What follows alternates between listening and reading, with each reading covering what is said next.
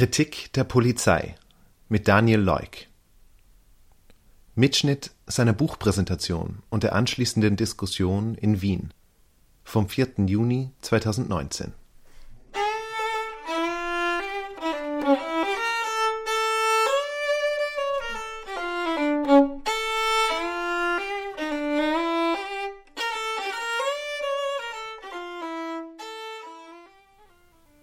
Vergangene Woche verstarb in Minneapolis der 64-jährige George Floyd durch die Hand oder genauer gesagt durch das Knie des Polizeibeamten Derek Chauvin. In einem viral gegangenen Video ist zu sehen, wie der Polizist über sieben Minuten hinweg auf dem Hals des Mannes kniet. George Floyds letzte Worte, die auch in dem Video immer wieder zu hören sind, waren I can't breathe. Genau diese waren auch die letzten Worte von Eric Garner, einem weiteren schwarzen Amerikaner, der vor sechs Jahren in New York durch einen Polizisten getötet wurde. Und es sind die Worte, die seit einer Woche unablässig bei Protesten in über 350 US-amerikanischen Städten aufgegriffen werden. Während in 23 Bundesstaaten bereits Truppen des National Guards eingesetzt werden, und die Trump-Regierung mit dem Einsatz des Militärs droht, wird den Protesten vielerorts mit erneuter massiver Polizeigewalt begegnet. In dieser Ausgabe des Mosaik-Podcasts senden wir im Kontext der George Floyd-Proteste und zum Thema Polizeigewalt einen Mitschnitt der Buchpräsentation Kritik der Polizei mit Daniel Leuk vom 4. Juni 2019. Leuk ist Philosoph und Sozialwissenschaftler. In seinem Buch beschreibt er die Polizei als Institution, die für einige Menschen Freund und Helfer, für andere aber Quelle von Unterdrückung, Vertreibung oder Schikane ist. Wachsende gesellschaftliche Spannungen lassen diesen Unterschied immer offensichtlicher werden. Insbesondere die US-amerikanische Black Lives Matter Bewegung hat das Thema Polizeigewalt auf die Tagesordnung gehoben. Bei den gegenwärtigen Protesten und im Kontext der Corona-Krise scheint sich die Spannung nur weiter zuzuspitzen, auch hierzulande. Im Zuge der Corona-Maßnahmen hat die Polizei eine massive Ausweitung ihres Aufgabenbereichs und Handlungsspielraums erlebt. Und dabei hat ein großer Teil der weißen Mittelschicht zum ersten Mal Erfahrungen damit gemacht, wie es sich anfühlen kann, gegenüber der Polizei unter Generalverdacht zu stehen. Zum Zeitpunkt der Aufnahme vergangenes Jahr lebte George Floyd noch, und eine globale Pandemie erahnte niemand. Polizeigewalt war jedoch auch zu diesem Zeitpunkt allgegenwärtig und ließ sich in beeindruckendem Maße beispielsweise in den Einsätzen gegen die Gelbwesten in Frankreich beobachten. Zugleich jährte sich der 20. Todestag von Markus Omofuma und bei einem Klimaprotest in Wien wurde ein Demonstrant mit dem Kopf unter ein Polizeiauto fixiert, welches daraufhin langsam angefahren ist, um die Person in Todesangst zu versetzen. Einige dieser Themen kommen in der Diskussion vor und Beiträge dazu sind hier in den Show Notes und am Mosaikblog verlinkt. Darunter auch ein Interview mit den Betroffenen von der Wiener Klimademo. Die Veranstaltung vergangenes Jahr wurde übrigens von Veronika Reidinger und der Mosaikredakteurin Angelika Adensamer organisiert. Angelika verdanken wir auch die Moderation. Aufnahme und Schnitt stammen von mir, Paul Herbinger. Hallo, ich darf euch ganz herzlich begrüßen. Das Thema Kritik der Polizei hatte in den letzten Tagen jetzt nochmal ganz besondere Aktualität äh, gewonnen durch die Übergriffe, die gegen die Klimaprotestierenden ähm, passiert, passiert sind. Ähm, es wird heute allerdings jedenfalls äh, im Eingangsteil zur Buchvorstellung ein bisschen theoretischer ausgeholt werden, aber es wird sicher auch Raum geben, das dann noch konkret zu diskutieren. Wir werden heute die Präsentation äh, von Daniel Leuk selbst hören. Er, ist, ähm, er lehrt Philosophie in, Frank in Frankfurt ähm, und hat eben dieses Buch herausgegeben. Ähm, und danach habe ich ein paar Fragen vorbereitet und dann wird es noch eine offene Diskussion geben. Danke.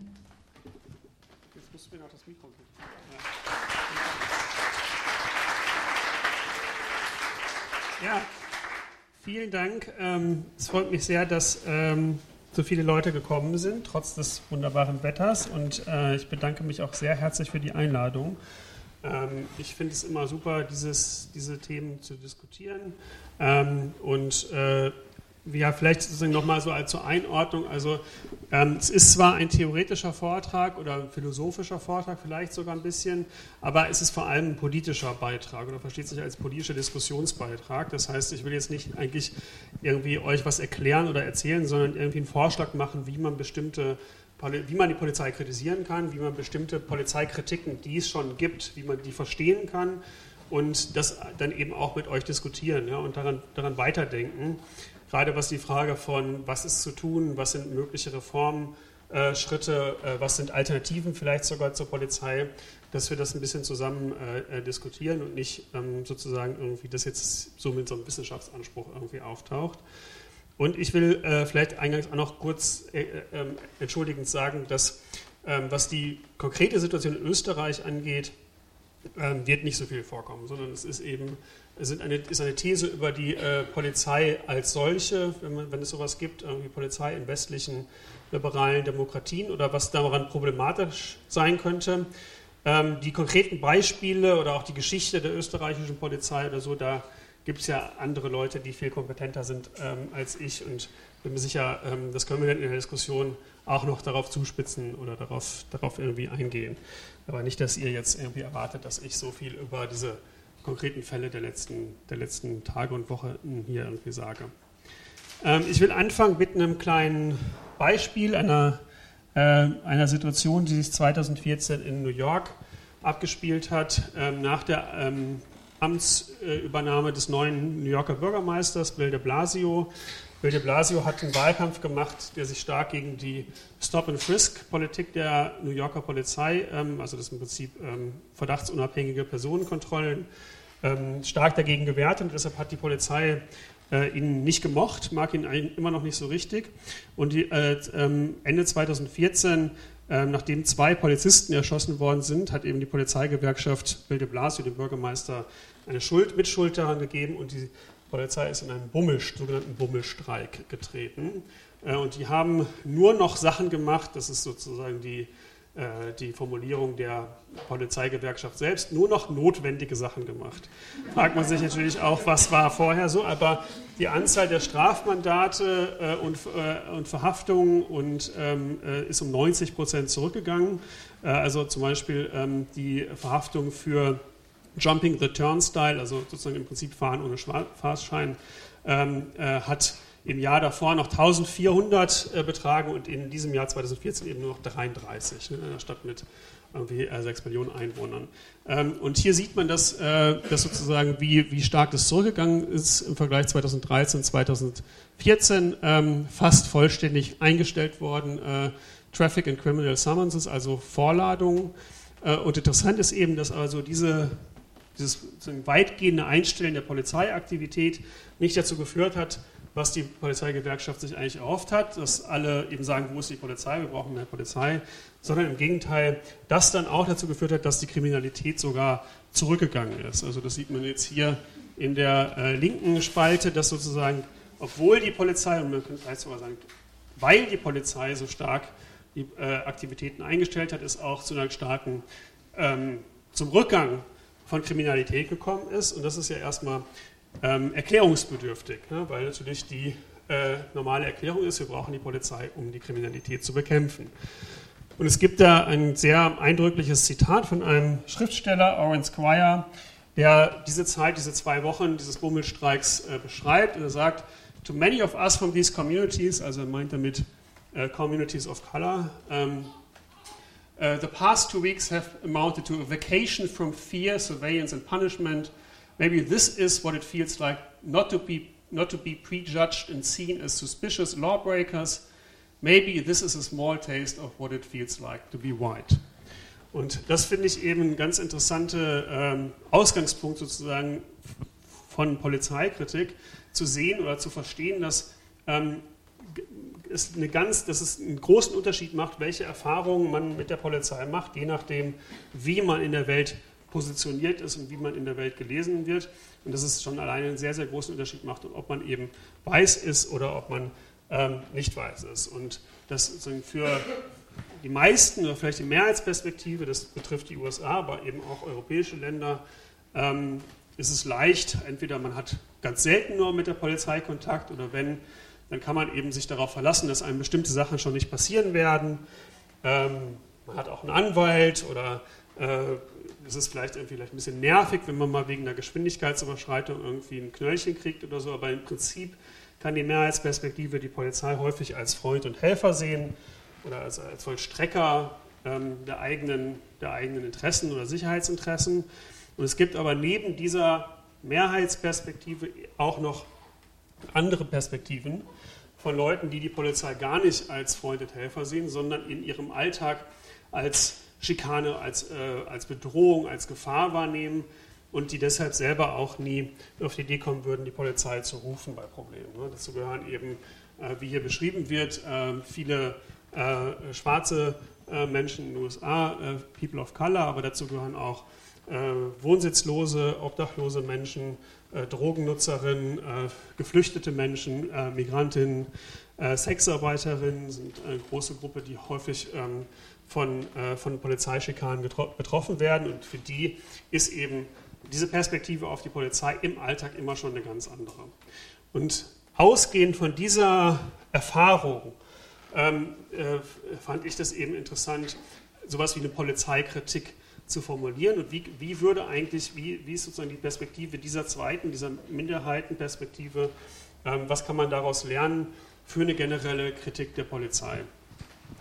Und das habe ich mir nicht selber irgendwie ausgedacht oder irgendwie am Schreibtisch so erdacht, sondern das ist eben, finde, glaube ich, dass wir jetzt überhaupt darüber sprechen und auch hier in Europa so stark darüber sprechen, ähm, dass es vielleicht eine Polizeikritik geben kann oder geben muss, hängt viel mit politischen Bewegungen zusammen und eben vor allem der Black Lives Matter-Bewegung äh, in den USA, die überhaupt erst, glaube ich, ähm, dieses Thema auf die Tagesordnung gesetzt haben, Polizeikritik. Und ähm, viele dieser Namen sind mittlerweile sind bekannt geworden oder sind sozusagen Slogans für, äh, für rassistische Polizeigewalt ähm, Eric Garner, Trevor Martin, Alton Sterling, Sandra Bland, ähm, eben einfach nur einige dieser Beispiele von schwarzen, schwarzen Menschen, die von der Polizei ermordet worden sind. Ähm, äh, hier sieht man das, ähm, ist ganz interessant, die Tochter von Eric Garner, also Eric Garner war einer der prominentesten Fälle in New York, der ähm, äh, Zigaretten verkauft hat und ähm, von der Polizei kontrolliert wurde in den Würgegriff genommen wurde und seine letzten Worte waren eben I can't breathe, ähm, was dann auch als Slogan bei diesen Black Lives Matter Demonstrationen häufig gerufen wird und aber eben als Symbol insgesamt für die Situation schwarzer Menschen. Das ist seine Tochter Erica Garner, die ein Jahr später ebenfalls gestorben ist. Ähm, das ist äh, auch interessant. Ähm, dass, solche Fälle gibt es in vielen dieser prominenten Black Lives Matter Fälle, dass die äh, Familienangehörigen selber sich stark politisieren über diese ähm, über diese Tode und dann aber auch es sehr, sehr schwierig ist, das zu bewältigen und damit klarzukommen. Also Polizeigewalt betrifft nie nur die einzelnen Fälle, sondern betrifft auch immer soziale Zusammenhänge und familiäre Zusammenhänge. Und interessant ist auch hier die differenzielle Wahrnehmung. Also es gibt eine ganz, manche Leute können eben nicht mehr atmen aufgrund der Polizeigewalt. Äh, äh, äh, dieses andere Bild zeigt eine Demonstration von Polizisten, die sozusagen, ähm, also zum Teil unter dem Slogan Blue Lives Matter, sozusagen eigentlich diese Black Lives Matter Proteste lustig, äh, sich darüber lustig machen und eben hier dieser Slogan I can breathe. Ne? Und das zeigt eben ganz stark schon, also wird sozusagen offen ja, proklamiert, äh, sozusagen in so einer Lächerlichmachung. Es gibt diesen ganz starken Unterschied. Einigen bleibt noch die Luft zum Atmen und anderen nicht. Und diese Black Lives Matter Proteste haben eben, glaube ich, die Perspektive von marginalisierten, äh, äh, äh, an den Rand gedrängten, ausgegrenzten Menschen in die Diskussion eingebracht ähm, und damit das äh, Thema Polizei auf die Tagesordnung gesetzt. Und das ist nicht nur ein amerikanisches Phänomen, sondern auch mittlerweile ein europäisches Phänomen. Da oben sehen wir eine Demonstration von Mark Duggan, der 2011 äh, von der Polizei in London erschossen wurde.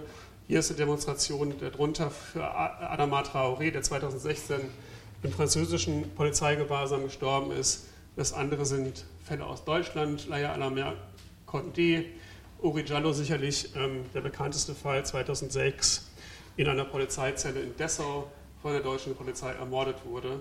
Also ähm, oft sicherlich nicht in, quantitativ in denselben Maßstab in Europa, ähm, äh, dass es zu Todesfällen kommt ähm, und tatsächlich sozusagen mit, mit Todesfällen diese Begegnungen sind, aber ähm, auch in Europa gibt es eine wachsende äh, ähm, Sensibilität äh, für ähm, Polizeigewalt als Thema und deshalb auch eine Kritik daran. Ne? Und deshalb glaube ich, ist es auch wichtig, dass das nicht eine akademische Veranstaltung ist, sondern ähm, dass diese Polizeikritik, also wenn ich jetzt einen Vortrag, was ist Polizeikritik nenne, dass es eben wichtig ist, dass es immer auch aus den Bewegungen kommt und eben von äh, den betroffenen Communities selber formuliert wird. Also da müssen nicht erst irgendwelche Philosophen kommen und das irgendwie erklären. Ähm, ich will jetzt so vorgehen, dass ich sozusagen diese differenzielle Funktionsweise, von der ich anfangs gesprochen habe, ähm, anhand von drei Unterpunkten irgendwie nochmal versuche ähm, in den Griff zu bekommen oder irgendwie mich denen zu nähern und gehe da jeweils davon aus, was sind so die Standarderklärungen oder Rechtfertigungen für die Polizei und will dann jeweils zeigen, warum diese Rechtfertigungen eben äh, scheitern, warum die sich nicht durchhalten lassen, anhand dieser These, dass eigentlich immer äh, die Polizei diese differenzielle Funktionsweise hat, also dass sie auf manche Menschen anders wirkt als auf andere Menschen und wie man sozusagen halt eine Kritik formulieren muss, die diese Erfahrung von ausgeschlossenen oder marginalisierten Gruppen ähm, mit der Polizei ernst nimmt. Ähm, und zwar sind diese drei Punkte die Demokratie, die Subjektivität und die Sicherheit.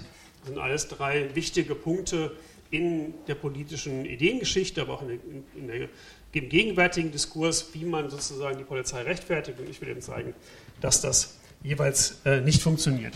Das erste ist äh, die Demokratie. Vielleicht ist es ein bisschen kontraintuitiv, äh, über Demokratie überhaupt zu sprechen, aber die ähm, Idee ist ja äh, die, äh, der Polizei, oder zumindest wenn man ähm, ein Philosophieseminar äh, besucht, dann wird einem das häufig eben vor allem demokratietheoretisch erklärt. Ähm, in einer Demokratie ist es so, dass ähm, wir gemeinsam als Volk das Gesetz machen. Die Staatsgewalt geht vom Volke aus und natürlich muss das Gesetz auch durchgesetzt werden. Also es gibt eine demokratietheoretische Rechtfertigung für die Polizei. Wenn wir ein Gesetz machen würden und das nicht durchsetzen würden, dann wäre es ja vollkommen irrelevant und dann bräuchten wir auch gar keine Demokratie mehr zu machen. Wir müssen sozusagen, also die, die Polizei ist eigentlich nur Mittel uns, der Durchsetzung unseres demokratischen Volkswillens. So geht eben eine zentrale Rechtfertigung. Ähm, das findet sich schon recht früh in der politischen Ideengeschichte, selbst äh, bei Rousseau, ähm, der Erfinder der, des Prinzips der Volkssouveränität, gibt es diese These. Er sagt, in Genua äh, liest man über den Gefängnistoren und auf den Ketten der Galeerensträflinge dieses Wort Libertas. Diese Anwendung des Leitwortes ist schön und gerecht. In der Tat sind es nur die Bösewichter jeder Art, die den Bürger daran hindern, frei zu sein. In einem Land, wo dieses ganze Gedichte auf den Galeeren wäre, würde man sich der vollkommensten Freiheit erfreuen. Also die, äh, die staatliche Gewalt ist dazu da, dass die anderen äh, frei leben können. Und ähm, einer der wichtigsten Einwände gegen diese These, dass sozusagen halt, in, dass, dass es ähm, die Demokratie den, den, Rechtszwang braucht oder dass, die, dass der Zwang oder die Polizei eigentlich nur durchsetzt, was die Demokratie schon beschlossen hat, findet sich in diesem Zitat von Walter Benjamin, was ähm, ein sehr, sehr zentraler oder wichtiger Text der theoretischen Polizeikritik ist, zur Kritik der Gewalt.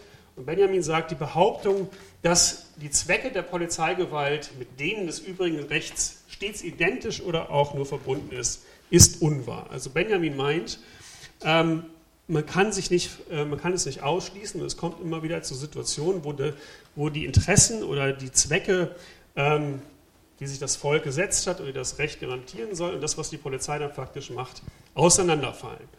Ähm, also, dass es da einen Überschuss oder einen Exzess gibt und daran, wenn es dazu kommt, da sieht man, dass diese demokratietheoretische Begründung irgendwie problematisch ist, weil man ja die Polizei irgendwie, ähm, die man eigentlich als Mittel nur gedacht hat, dann eben eine Eigenständigkeit bekommt und damit sozusagen auch die Souveränität des Volkes ja immer äh, untergraben wird. Hier äh, ist ein Beispiel nochmal aus New York. äh, ähm, die Polizeigewerkschaft ist auch wieder 2014, wie sie dem äh, frisch gewählten Bürgermeister demonstrativ den Rücken zukehrt.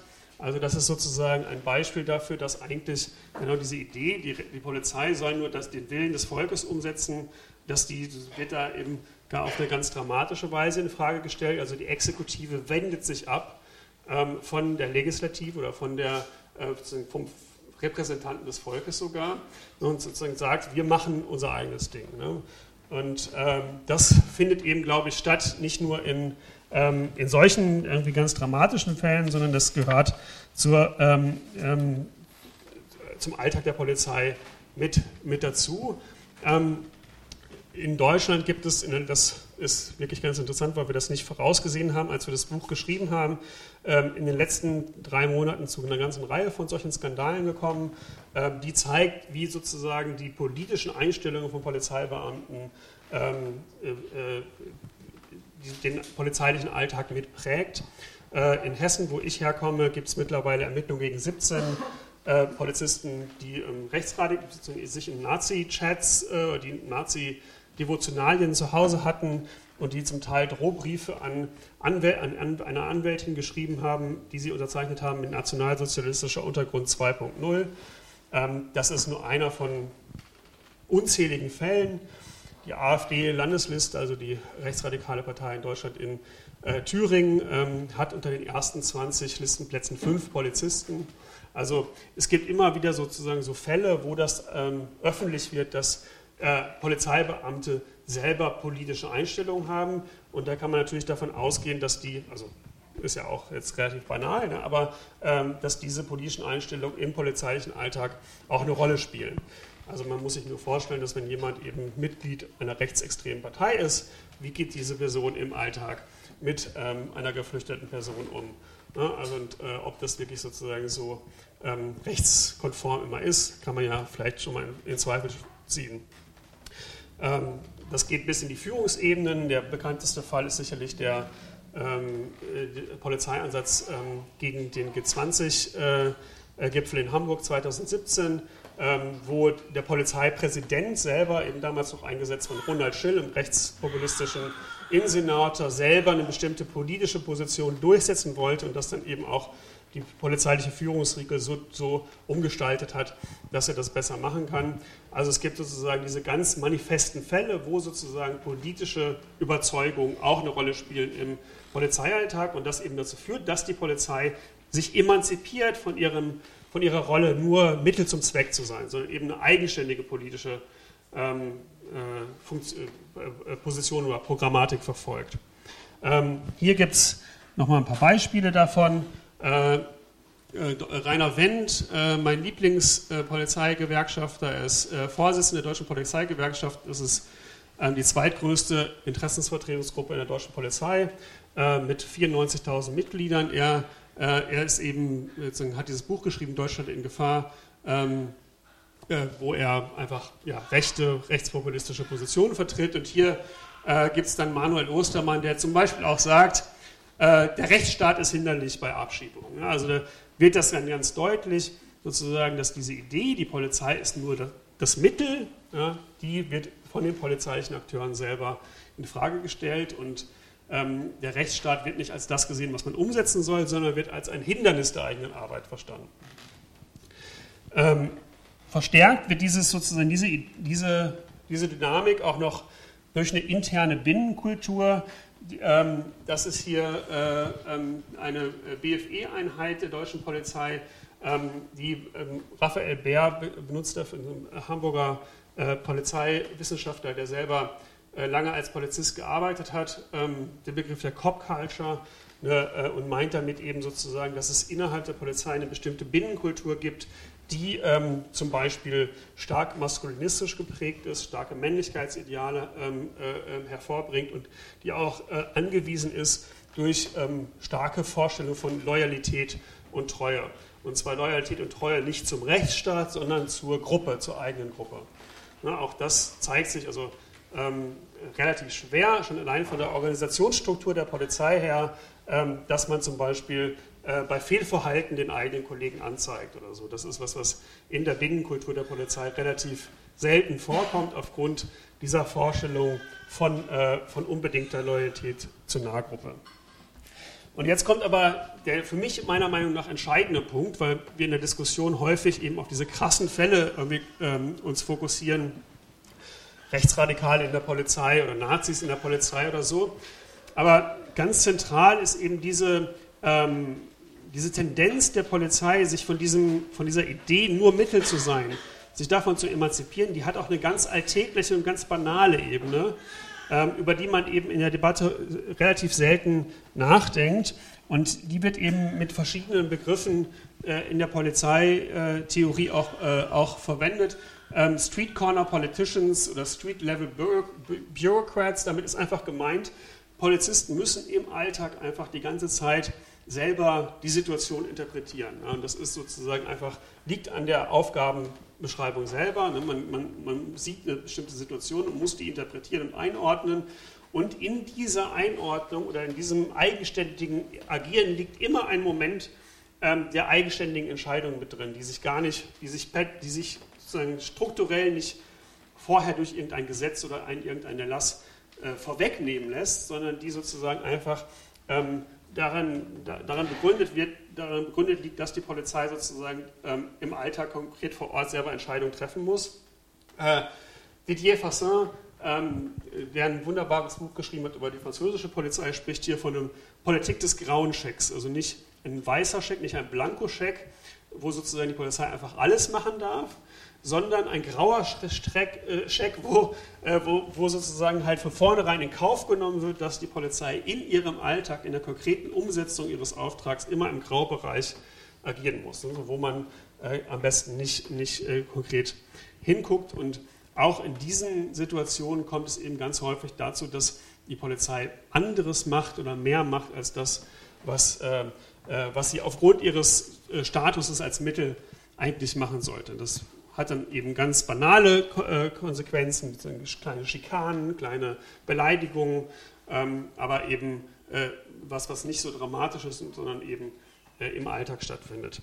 Also das ist sozusagen der erste Punkt, die Demokratie. also wir brauchen die Polizei oder die Polizei ist wichtig, um den Willen des Volkes umzusetzen, wird in Frage gestellt durch die Erfahrung, dass die Polizei nie sich darauf festlegen lässt, nur das Mittel der Rechtsdurchsetzung zu sein, sondern immer auch eine Gefahr für das Recht ist, immer auch eine, ähm, ähm, sozusagen eine Dimension der Eigenständigkeit behält.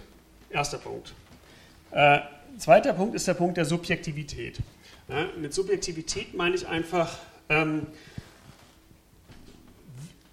unsere Denk-, Gefühl-, Verhaltensweisen, ähm, äh, unsere mentalen Einstellungen, unser Habitus all das, was uns sozusagen halt als, äh, als einzelne Subjekte ausmacht, als Individuen ausmacht. Und ähm, das ist eben auch wichtig für, für mich oder für viele der Autorinnen auch von dem Buch. Ähm, die Polizei hat nicht nur was damit zu tun, dass man mit dem Schlagstock irgendwie auf die Mütze bekommt. Also ist nicht nur eine äußere repressive Gewalt, sondern es hat, prägt einen auch in der Denk- und Handlungsweise äh, im Alltag. Ne? Und ähm, äh, wie wir sozusagen halt ähm, uns durch die Welt bewegen und äh, wie wir damit rechnen können, der Polizei zu begegnen oder nicht zu begegnen, hat einen Effekt nicht nur äußerlich auf uns, sondern auch prägt uns auch bis ins Innerste hinein. Und auch da ist es eben ähm, wichtig, glaube ich, ähm, zu sehen, dass das auch differenziell ist. Ne? Ähm, aber sozusagen auch diese subjektive Komponente, dafür gibt es eine Rechtfertigung, nämlich eine, äh, in einer Demokratie sollen wir uns gegenseitig so adressieren, dass wir vernünftige Teilnehmer ähm, des, äh, des, Diskurses und des Gesetzgebungsprozesses sind. Das Zitat ist hier von Hegel, bezieht sich auf, das, auf die Strafe zwar, aber kann man auch auf die Polizei im Allgemeinen anwenden. In der Strafe soll der Verbrecher als Vernünftiges geehrt werden. Indem wir uns gegenseitig zwingen, ehren wir uns weil das bedeutet, wir nehmen uns ernst und, äh, und nehmen uns sozusagen gegenseitig in die Verantwortung und, und adressieren uns gegenseitig als verantwortungsvolle, verantwortungswürdige Subjekte. Und das ist eine Vorstellung, die sozusagen ganz oft, äh, die, es, die es in der Polizeirechtfertigung ganz oft gibt. Es ist wichtig, dass es die Polizei gibt, weil wir uns damit ernst nehmen. Ja? Und sozusagen ist es richtig, dass zum Beispiel jemand, der eine Straftat begangen hat, auch bestraft wird, weil man ihn dadurch ernst nimmt. Nicht nur äh, zum Schutz der anderen, sondern auch, weil die sozusagen dann bestimmte Vorstellung von Subjektivität mit, mit einherliegt. Und wichtig ist aber jetzt, glaube ich, dass diese Subjektivität immer auch ähm, eine, äh, eine unterwerfende oder disziplinierende äh, Funktion hat. Ne? Das ist jetzt äh, ähm, diese These von der Polizei als Subjektivierungsregime. Also das, was ich gerade schon kurz angedeutet habe, die Polizei hat einen bestimmten Effekt auf unser Verhalten, hat einen disziplinierenden Effekt.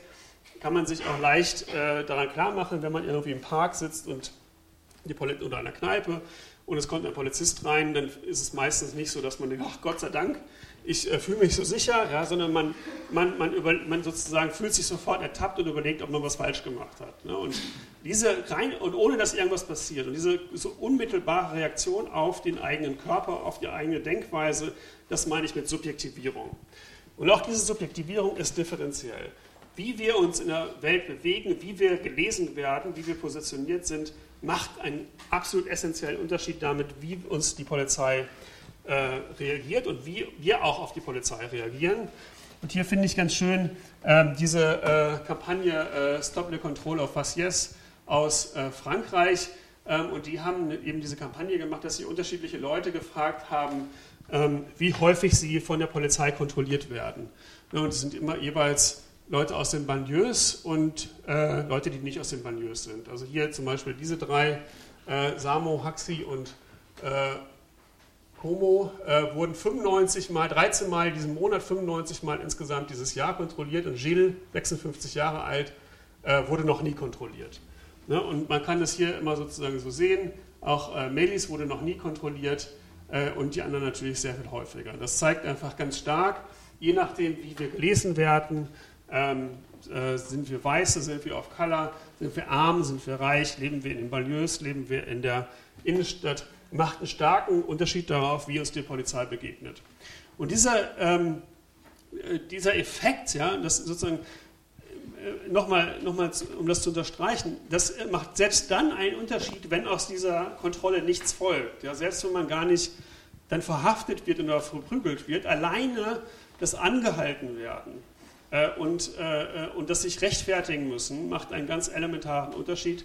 Vanessa Thompson, meine Kollegin aus Frankfurt, hat in dem Buch das sehr schön beschrieben. Auch diese Entkriminalisierungsarbeit, die die Betroffenen selber machen müssen. Also das heißt, den anderen immer erklären zu müssen, ich habe nichts gemacht, ich äh, wurde, ähm, wurde, äh, nicht, wurde ungerechtfertigterweise kontrolliert, ähm, bis hin zu ganz gravierenden psychosozialen Belastungsstörungen bei den, bei den Betroffenen, ähm, Schamgefühle, äh, das Meiden bestimmter Orte. All das sind, sind ganz starke Auswirkungen, die eben differenziell sind. Nur manche Leute machen diese Erfahrung, manche nicht. Ähm, und das ähm, will ich jetzt ganz kurz nochmal ganz mini kleinen Clip, äh, wo äh, eine Person aus dem Görlitzer Park in Berlin. Äh, ich bin der Matondo, bin 23 Jahre alt und Rapper aus Berlin-Tempelhof.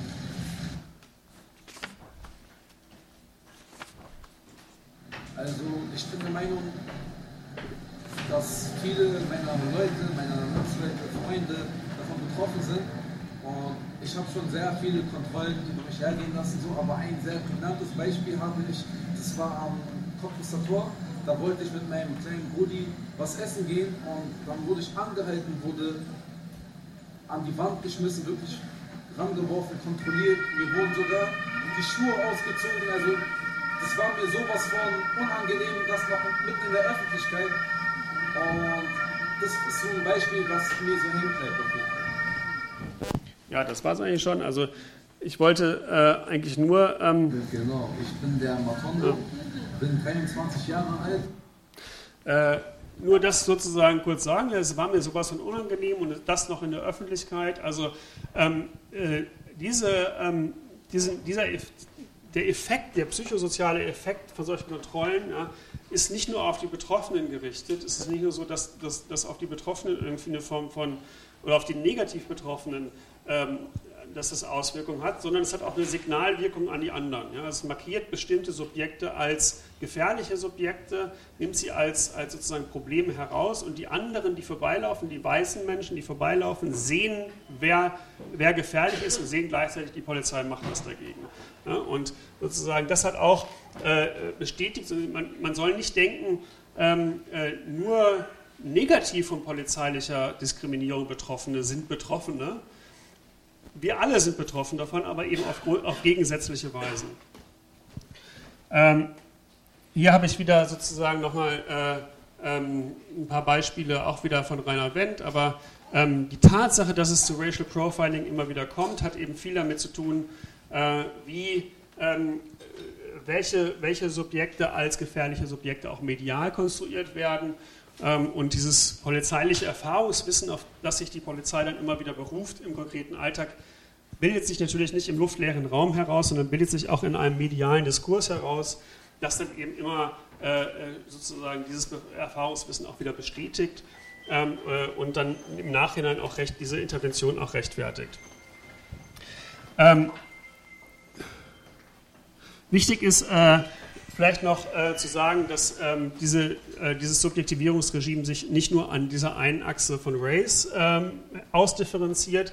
Also es ist nicht nur so, dass sozusagen auf schwarze oder weiße Menschen die Polizei unterschiedlich reagiert, sondern, äh, reagiert, sondern dass es auch noch andere Achsen der Differenz gibt.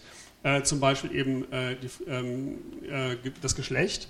Äh, darauf hat ganz stark auch wieder eine Kampagne hingewiesen, die im äh, Kontext mit Black Lives Matter steht in den USA, ähm, Hashtag Say Her Name, die eben vor allem ähm, darauf hinweisen, dass auch Frauen ähm, of Color Opfer von Polizeigewalt werden. Und ähm, wenn man das einbezieht, dann ändert sich, glaube ich, auch ganz stark die Vorstellung, die man von Polizeigewalt hat. Weil häufig, wenn wir über Polizeigewalt nachdenken, denken wir auf, an Situationen auf der Straße, denken wir an irgendwie ähm, schwarze Männer, die sozusagen irgendwie wie im Fall von Michael Brown von hinten erschossen werden oder im Bürgergriff sind.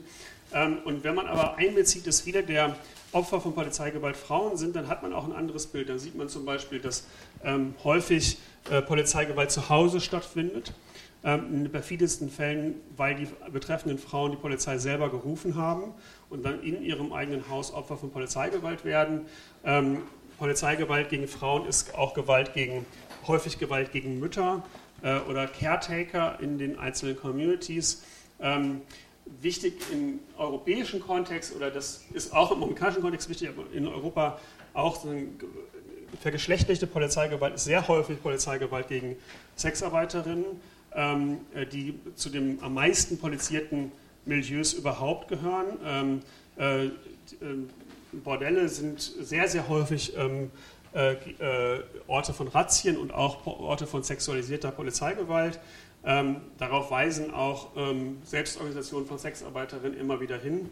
Und häufig äh, verbinden sich die beiden ähm, Achsen auch ähm, da, weil ganz häufig das dann auch zu, ähm, äh, dazu genutzt wird, eben ähm, Abschiebung oder äh, Aufenthaltsstatuskontrollen durchzuführen. und auch hier wieder sozusagen der Hinweis, nicht nur die negativ Betroffenen sind betroffen, sondern das hat auch eine Signalwirkung an die anderen. Ähm, hier habe ich mal sozusagen äh, die andere Seite der Differenz äh, mitgebracht. Das ist der Hashtag Criming While White. Ähm, das ist eine, war ein kurzer Twitter-Trend, wo eben weiße Menschen äh, beschrieben haben, was sie alles gemacht haben in Gegenwart der Polizei, ohne dass sie erschossen worden sind. Also äh, die Straße überquert, not shot, äh, ähm, urinieren in der Öffentlichkeit und so weiter. Ähm, also äh, weißen Menschen wird gleichzeitig auch suggeriert, dass sie eben nichts zu befürchten haben, sondern im Gegenteil, dass sie sogar ähm, eben sich darauf verlassen können, dass die Polizei ihre Interessen durchsetzt. Und man wird eben auch darauf trainiert, selber die polizeiliche Perspektive einzunehmen, solche, Kampagnen wie If you see something, say something, also wo man sozusagen selber zum kleinen Polizist werden soll und äh, verdächtige Subjekte, verdächtige Situationen melden soll. Ähm, ganz äh, auch, wer mal verkatert ist oder nichts zu tun hat, kann sich das mal auf ähm, YouTube angucken. Es gibt tausende von diesen Videos von äh, äh, White People calling the police on Black People.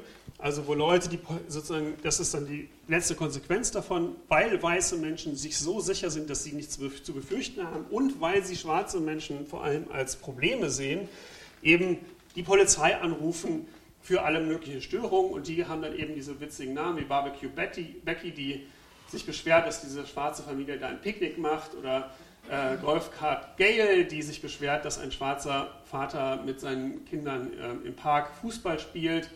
Permit Patty, die zwei äh, schwarze Mädchen anzeigt, weil sie Orangensaft ohne eine Genehmigung verkaufen. Und Pool Patrol Paula hat sich, hat die Polizei gerufen, weil ähm, ähm, äh, ein schwarzer Mann mit Socken im Pool war. Ähm, und äh, das, das, zeigt eben diese, sozusagen diese, diese Differenzierung. Ja? Die einen haben Angst, die anderen können die Polizei für sich selbst in Anspruch nehmen. Und auch das, diese Differenzierung hat übrigens einen demokratietheoretischen Effekt. Ne? Bestimmte äh, Subjekte können sich ihre Standings in der Gesellschaft absolut sicher sein und bei manchen wird eben dieses Standing im Alltag die ganze Zeit untergraben. Ja, und das ähm, heißt, hat einen Effekt darauf, ob wir uns alle gleichermaßen als Teile der Gemeinschaft, als Autorinnen und Autoren unserer Regeln, unserer Rechte verstehen können, wenn sozusagen auf diesem alltäglichen, untergründigen Level die ganze Zeit das eigentlich in Frage gestellt wird bei manchen. Der dritte Punkt, und das ist jetzt vielleicht sogar der am meisten, äh, ähm, der häufigsten vorkommende Punkt, ist der Punkt der Sicherheit.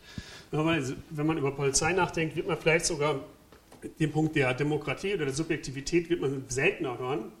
Die meisten Leute denken bei Polizei erst an Sicherheit. Wir brauchen die Polizei, um sicher zu sein. Äh, und selbst, ja, wir, sag ich mal, wir, die kritisch sind und irgendwie, äh, ähm, äh, vielleicht ertappt man sich manchmal auch dabei, dass man sagt, es wäre einem jetzt doch vielleicht ein bisschen unwohl dabei, die Polizei sofort abzuschaffen. Ähm, man kann sich doch, es wäre doch gut, wenn man immerhin im Zweifelsfall oder in, äh, in Problemsituationen dann doch die Möglichkeit hat, die Polizei zu rufen. Ähm, also eben diese, diese ähm, ganz, ganz stark tief verwurzelte Überzeugung, dass ähm, das staatliche Gewaltmonopol repräsentiert in der Zwangsinstitution der Polizei notwendig ist, um Sicherheit zu garantieren. Auch hier wieder vielleicht der wichtigste, klassischste ähm, Rechtfertigung aus der politischen Theorie von Thomas Hobbes. Das lese ich jetzt gar nicht ganz vor, aber ihr kennt ja die Vorstellung, äh, wenn es keinen Staat gibt, dann herrscht ein Naturzustand äh, von Krieg aller gegen alle. Äh, und nur indem wir uns diesem Gewaltmonopol unterwerfen, können wir, ähm, äh, äh, können wir diesen Kriegszustand stoppen und diese Situation befriedigen. Ähm, und hier möchte ich jetzt äh, nochmal drei Fragen, an diese Rechtfertigung nochmal drei Fragen daran stellen. Ja, äh, wessen Sicherheit, äh, welche Sicherheit und wie wird Sicherheit hergestellt? Also auch hier wieder die Frage der differenziellen Funktionsweise. Auch die Sicherheit funktioniert differenziell. Für die einen ist was sicher, was die anderen unsicher macht.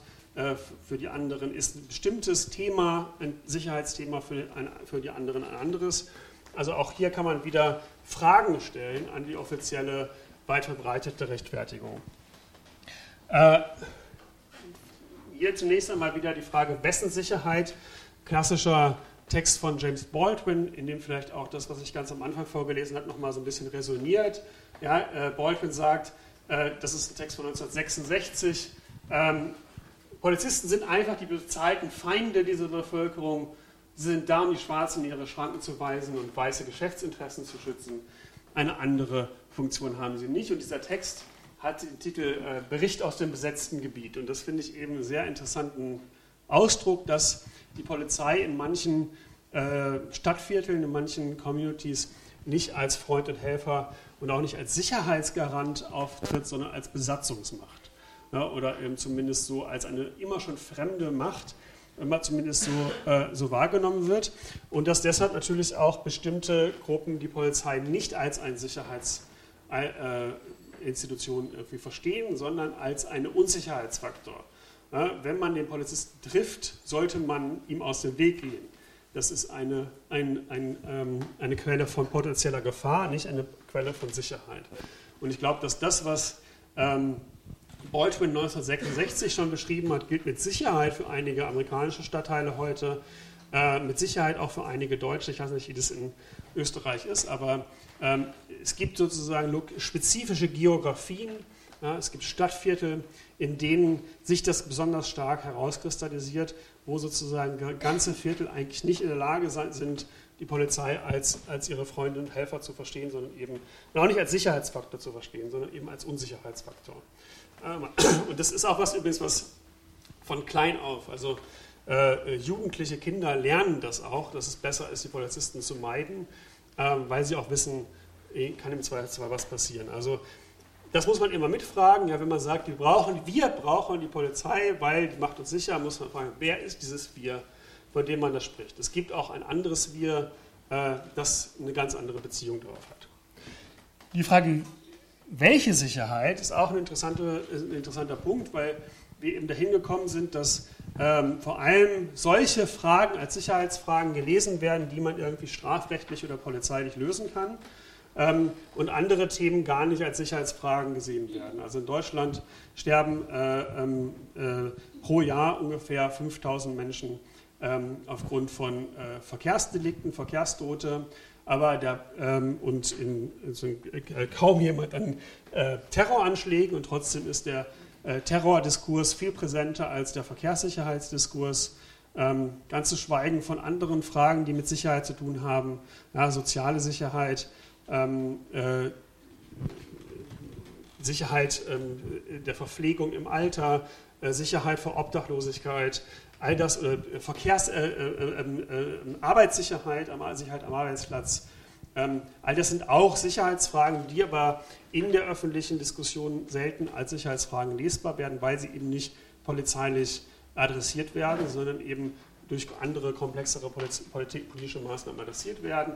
Äh, und hier sozusagen ist jetzt ein bisschen alberne äh, Statistik. Ja, es ist halt irgendwie 4000 Mal so wahrscheinlich an Grippe zu sterben, als bei einem Terroranschlag getötet zu werden. Äh, Unfall im Haushalt, Schlaganfall, Herzstillstand, all das sind weitaus wahrscheinlichere Sachen, aber der Terrordiskurs ist viel präsenter. Hier habe ich jetzt auch noch mal ein besonders schönes Medienbeispiel mitgebracht. Äh, ein Imagefilm der deutschen Bereitschaftspolizei ist vor, äh, vor einem Monat circa rausgekommen. Das zeigt eben ganz gut,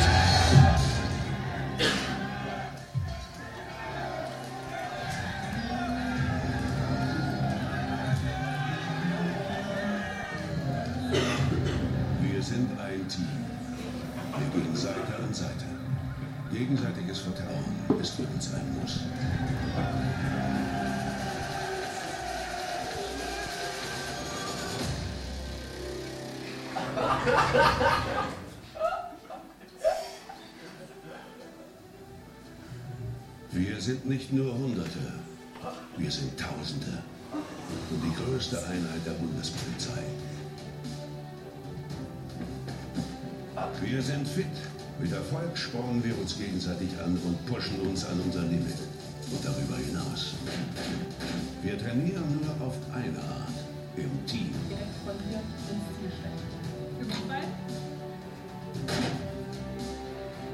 Wir sind eigenständig. Einsatzort zu Hause. Wir arbeiten für Deutschland und für die Menschen in Deutschland. Dafür haben wir viele kleine und große Helfer. Wir erreichen unser Ziel auch in großer Höhe.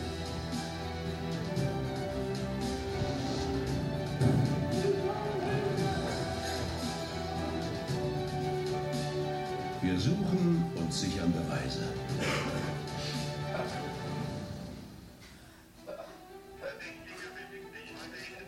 Wir observieren im Verborgenen. Wir sind Schutz und Hilfe zugleich.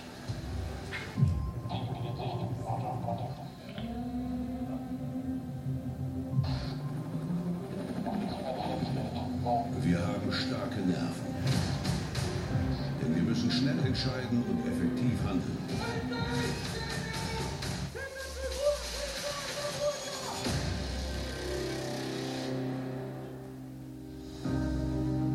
Gemeinsam sind wir eine Einheit und können jedes Ziel erreichen. Wir tragen Ja, Verantwortung. also das geht jetzt noch ewig so weiter. Ihr könnt es euch ungefähr vorstellen. Äh, ist eben interessant, was sozusagen halt die Polizei nicht nur von, für ein, für ein äh, Verständnis von ihrer, von ihrer eigenen Arbeit hat, ja, also sozusagen äh, Situationen, in die polizeilich relevant sind, sind immer äh, konfrontative Situationen sozusagen, wo es zwei Seiten gibt, wo man irgendwie, wo es darum geht, eine andere Seite zu überwältigen, wo es nicht um kommunikative Fähigkeiten geht, sondern darum, den Gegner irgendwie zu übermannen. Ähm, sehr maskulinistisches Bild, sehr stark gewaltbasiertes Bild. Das ist ein, auch ein Gesellschaftsbild, was dahinter steckt. Was ist als Sicherheitsproblem? Sicherheitsprobleme sind Probleme, die eben auf diese Weise gelöst werden können.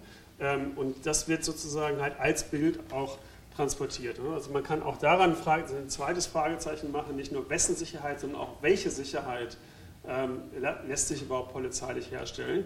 Und sogar äh, vielleicht so, so weit gehen zu sagen, dass zwei unterschiedliche Sicherheitsbegriffe, also staatliche und soziale Sicherheit, miteinander in Konkurrenz stehen. Ne? Also ähm, in Deutschland kenne ich keine Studie, aber Louis Vacon äh, hat das für die USA gezeigt, dass eigentlich in den letzten 40 äh, Jahren durch den Umbau der, des Sozialstaats, den Abbau von sozialen Sicherungsinstitutionen immer mehr ähm, Probleme erzeugt worden sind und gleichzeitig wurde eben die frei werdenden Ressourcen wurden in Gefängnis und Polizei gesteckt. Das heißt, wenn man äh, gesellschaftliche Ressourcen aus dem sozialen, aus dem sozialen Sicherungssystem abzieht, dann kann man sie dann in den ähm, in den Ausbau von Gewaltapparaten stecken.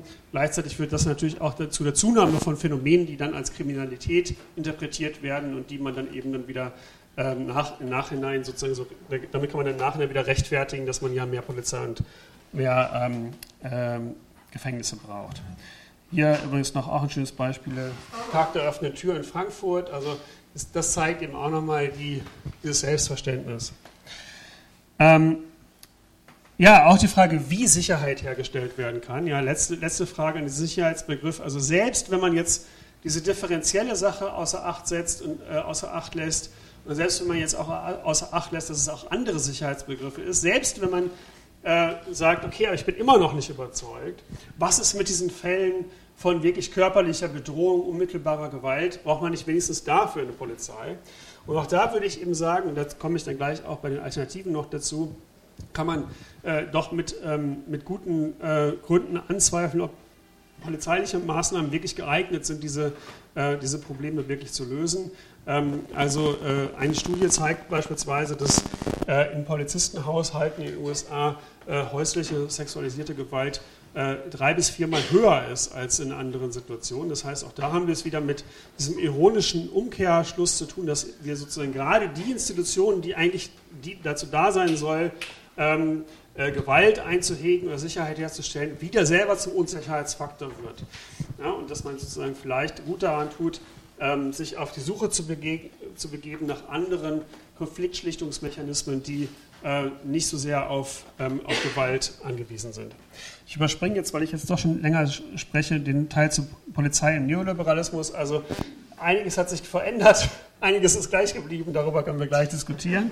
Ähm, äh, aber jetzt will ich doch ganz kurz, äh, weil ich denke, dass das auch in der, äh, in der Diskussion relevant ist, über Alternativen ganz kurz zumindest sprechen. Ähm, was, was ist zu tun angesichts dieser Polizeikritik? Ähm, und da kann man auf zwei Weisen darauf antworten, wie bei vielen äh, politischen Themen, auf eine reformistische und auf eine abolitionistische, auf eine radikale Weise. Ähm, reformistische Gruppen, das sind vor allem äh, eben, äh, Bürgerrechtsgruppen, Menschenrechtsgruppen, äh, politische Parteien, äh, die sozusagen halt ähm, versuchen, diese Eigenständigkeit der Polizei möglichst einzuschränken und die Polizei eben mehr und mehr wieder zurückzubinden an rechtsstaatliche oder demokratische Verfahren. Ähm, äh, da will ich nur ganz kurz zwei Maßnahmen ähm, nennen, die äh, aus meiner Sicht absolut sinnvoll sind. Das eine ist die äh, Kennzeichnungspflicht. Ähm, das heißt eben, dass äh, Polizisten entweder eine Nummer oder ihren Namen auf dem Rücken tragen müssen, das insbesondere auf Demonstrationen, also wenn Polizisten vermummt sind, dass sie dann auch identifizierbar sind und nachher zur Rechenschaft gezogen werden können oder angeklagt werden können. Ähm, äh, meiner Meinung nach absolut banale und total triviale Maßnahme, die in jedem Rechtsstaat selbstverständlich sein sollte, aber die Polizeigewerkschaften wehren sich da mit Händen und Füßen dagegen. Ähm, das andere ist eine polizeiliche eine unabhängige ähm, Meldestelle für polizeiliches Fehlverhalten. Jetzt ist es ja so, dass wenn man einen Polizisten anzeigt, dass dann die Polizei gegen ihre eigenen Kollegen ermitteln muss. Ähm, äh, das führt nicht zu gewünschten Ergebnissen. Deshalb sollte es andere Institutionen geben, zivilgesellschaftlich verankerte Institutionen, die, ähm, die verantwortlich sind, sozusagen, dass man da eben äh, Meldungen erstatten kann und die auch eine Ermittlungskompetenz haben. Das sind sozusagen so rein reformistische Maßnahmen, wo ich sagen würde, innerhalb des gegebenen Rechtssystems könnte man mit diesen Maßnahmen schon einiges verbessern. Man kann aber eben auch über die Polizei insgesamt ähm, hinausdenken. Ähm, und dafür steht eben diese Perspektive, die ich auch, die, die auch ich theoretisch vertrete, eine abolitionistische Polizeikritik.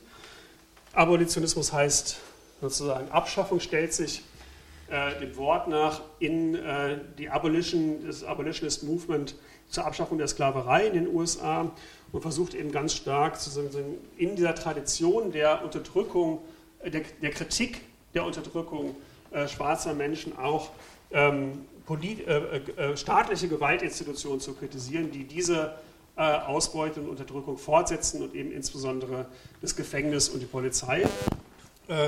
Und im Zuge von Black Lives Matter ist es eben stark dazu gekommen, dass es ein Revival oder eine, eine Verbreitung der Diskussion um diese abolitionistischen Alternativen zu Polizei und Gefängnis gegeben hat. Und als Einstieg will ich ja auch noch mal ganz kurz ein Video zeigen. Ich bin auch gleich wirklich fertig. Ähm, um, das ist eben von dieser äh, Initiative Fusion. Äh, Janaya Khan, eine Aktivistin, die für diese abolitionistische Polizei- und Gefängniskritik steht und die einfach ein paar Maßnahmen ähm, erwähnt, die man, ähm, die man ergreifen könnte. One bad apple. The whole damn tree is rotten. I think when people hear uh, that we're anti-police, they think it's going to be chaos. The new abolitionist movement is, it's about transformative justice, non-prison, non-police-based strategies for dealing with violence and crisis in our communities. Who hasn't had a bad day? Who hasn't felt anxious or depressed? The question is, should anybody deserve to die because of it? The police's sole responsibility is to manufacture criminals. So here you have for-profit prisons.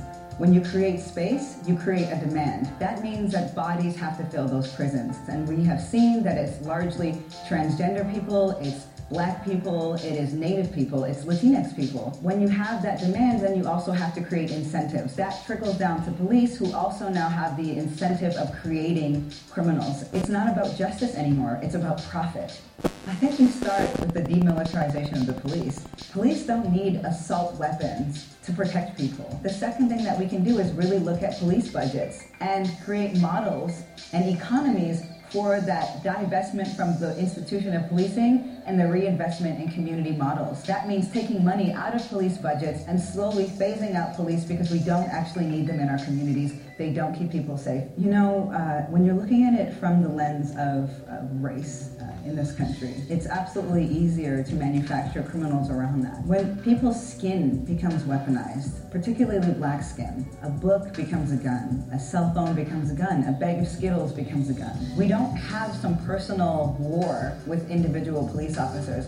What we do have is deep concern and a fight against the institution of policing. Undocumented communities know that they can't call the police in the event that crisis happens. A lot of black communities know that too. And so entire mosques, uh, churches, uh, communities, they have agreements where they won't call the police should something happen. And in its place, We've seen such a wonderful and diverse response when it comes to uh, intervention in our communities. We've seen people rise up with trainings around mental health crisis, uh, intimate partner violence crisis. We've seen rapid response justice teams, and I think that's really what we need to be building. Revolution isn't just the ending of something, it's the beginning of something new. Ja, also interessant finde ich sozusagen, dass sie ziemlich gut klar hat, dass, was, was eine abolitionistische Politik bedeutet. Einerseits ähm, konkret die Zurückdrängung polizeilicher Maßnahmen, also zum Beispiel durch Entkriminalisierung. Bestimmte Straftatbestände dürfen nicht kriminalisiert sein. Das würde schon für viele Communities alleine, was das Betäubungsmittelgesetz angeht, Drogengebrauch, Drogenverkauf, würde äh, eine große Entlastung für viele Communities bedeuten. Also etwas wegzunehmen, auch Entmilitarisierung, ja, also sozusagen halt ein bestimmte äh, ein Abziehen von Ressourcen aus der Polizei. Ähm, und aber eben damit immer einhergehend auch Abolitionismus heißt nicht nur das, was wegfällt, was vorher da war, sondern dass eben auch was Neues ähm, geschaffen werden muss. Also dass es sozusagen halt darum geht, neue Institutionen äh, zu erfinden und aufzubauen, Institutionen der sozialen Teilhabe, der medizinischen Versorgung, ähm, äh, der kulturellen Einbindung ähm, und ist deshalb eben zu einem um, zum Umschalten dieser strafrechtlichen oder polizeilichen Logik hin zu einer sozialen Teilhabelogik ähm, äh, kommen kann. Und ausgehend, also das dann konkret zu denken, ausgehend, auch wie sie auch gesagt hat, von den Communities, die sowieso nicht äh, Zugang haben zu den Gewaltmitteln des Staates, also die sowieso nicht selber die Polizei rufen würden, dann auch zu überlegen, was gibt es eigentlich selbst für Gewaltverbrechen für Möglichkeiten, das anders zu regeln. Na, also wie können sozusagen halt, wenn wir nicht einfach akzeptieren wollen, dass diese Sachen passieren, und wenn wir gleichzeitig auch nicht die Polizei rufen sollen, welche Möglichkeiten haben wir dann innerhalb unserer Gemeinschaften, welche alternativen Möglichkeiten haben wir dann, solche Formen von Gewalt zu adressieren? Und die, meiner Meinung nach, ist ein äh, historischer Meilenstein in dem Nachdenken dieser, über diese Fragen, ist dieses äh, Statement dieser beiden Gruppen, Inside, eine feministische Gruppe und äh, Critical Resistance, eine gefängniskritische Gruppe, äh, die 2001 äh, sich zusammengeschlossen haben und beschlossen haben, diese Frage konkret anzugehen. Also wie kann man Gewalt, insbesondere sexualisierte Gewalt in der eigenen Community adressieren, ohne die Polizei zu rufen und dann eben dieses Statement verfasst haben äh, und äh, ganz intensive Diskussionen aufgebaut haben, äh, die häufig unter diesem Schlagwort Transformative Justice und Community Accountability stehen. Ähm, also der Versuch sozusagen halt innerhalb der eigenen Community unter Einbeziehung der Community, nicht nur sozusagen von einer äh, bösen Person, die ausgeschlossen werden muss, sondern eben Prozesse zu schaffen, ähm, die zunächst einmal davon ausgehen, was für ähm, Bedürfnisse hat eine gewaltbetroffene Person, der ja häufig gar nicht geholfen ist, dadurch, dass jetzt jemand ins Gefängnis kommt oder sie weggesperrt wird, sondern die ganz andere Bedürfnisse hat, wie zum Beispiel materielle oder soziale Bedürfnisse, ähm, die häufig aber auch eben äh, mit der Gewalt ausübenden Situation arbeiten und versuchen mit dem Ziel sozusagen einer Verantwortungsübernahme, Verhaltensänderung zu erzielen und die eben ähm, ja, die versuchen funktionalere äh, ähm, Ergebnisse zu erzielen innerhalb der Community, aber eben in ähm, Selbstorganisationen, die auch als Einzelnes, die versuchen eben Empowerment-Effekt bei, bei, bei, den, bei den ähm, gewaltbetroffenen Personen zu erzielen, anstatt sozusagen diese Angewiesenheit auf eine externe ähm, Institution vorzuschreiben. Ähm, ja, und ich glaube, dass diese Diskussion einfach auch in Europa und im europäischen, im europäischen Kontext ähm, beginnen, dass die sehr, sehr ähm, spannend sind. Also Kieberei, was geht, ja, wir, äh, äh, wirft ja diese Fragen für Wien auch auf. Ja, wie ist es möglich, ähm, sozusagen eine Stadt ohne Polizei zu denken?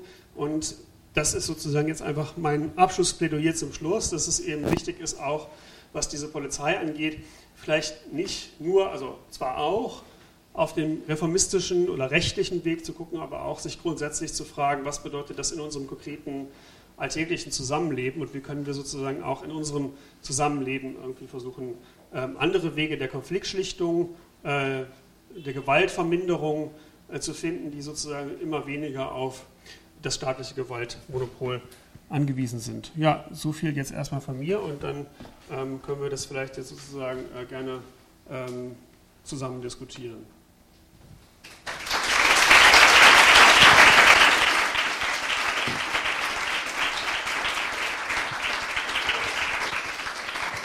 So ganz, ganz kurz noch, ich habe hier auch, das lasse ich vielleicht einfach mal während der Diskussion, also eine ganze Reihe von Gruppen und Initiativen. Ähm, das könnt ihr euch irgendwie aufschreiben oder so äh, oder abfotografieren. Ähm, also sowohl Menschenrechtsgruppen, äh, Grundrechtsgruppen als auch ähm, äh, radikale abolitionistische Gruppen, äh, Communities of Color.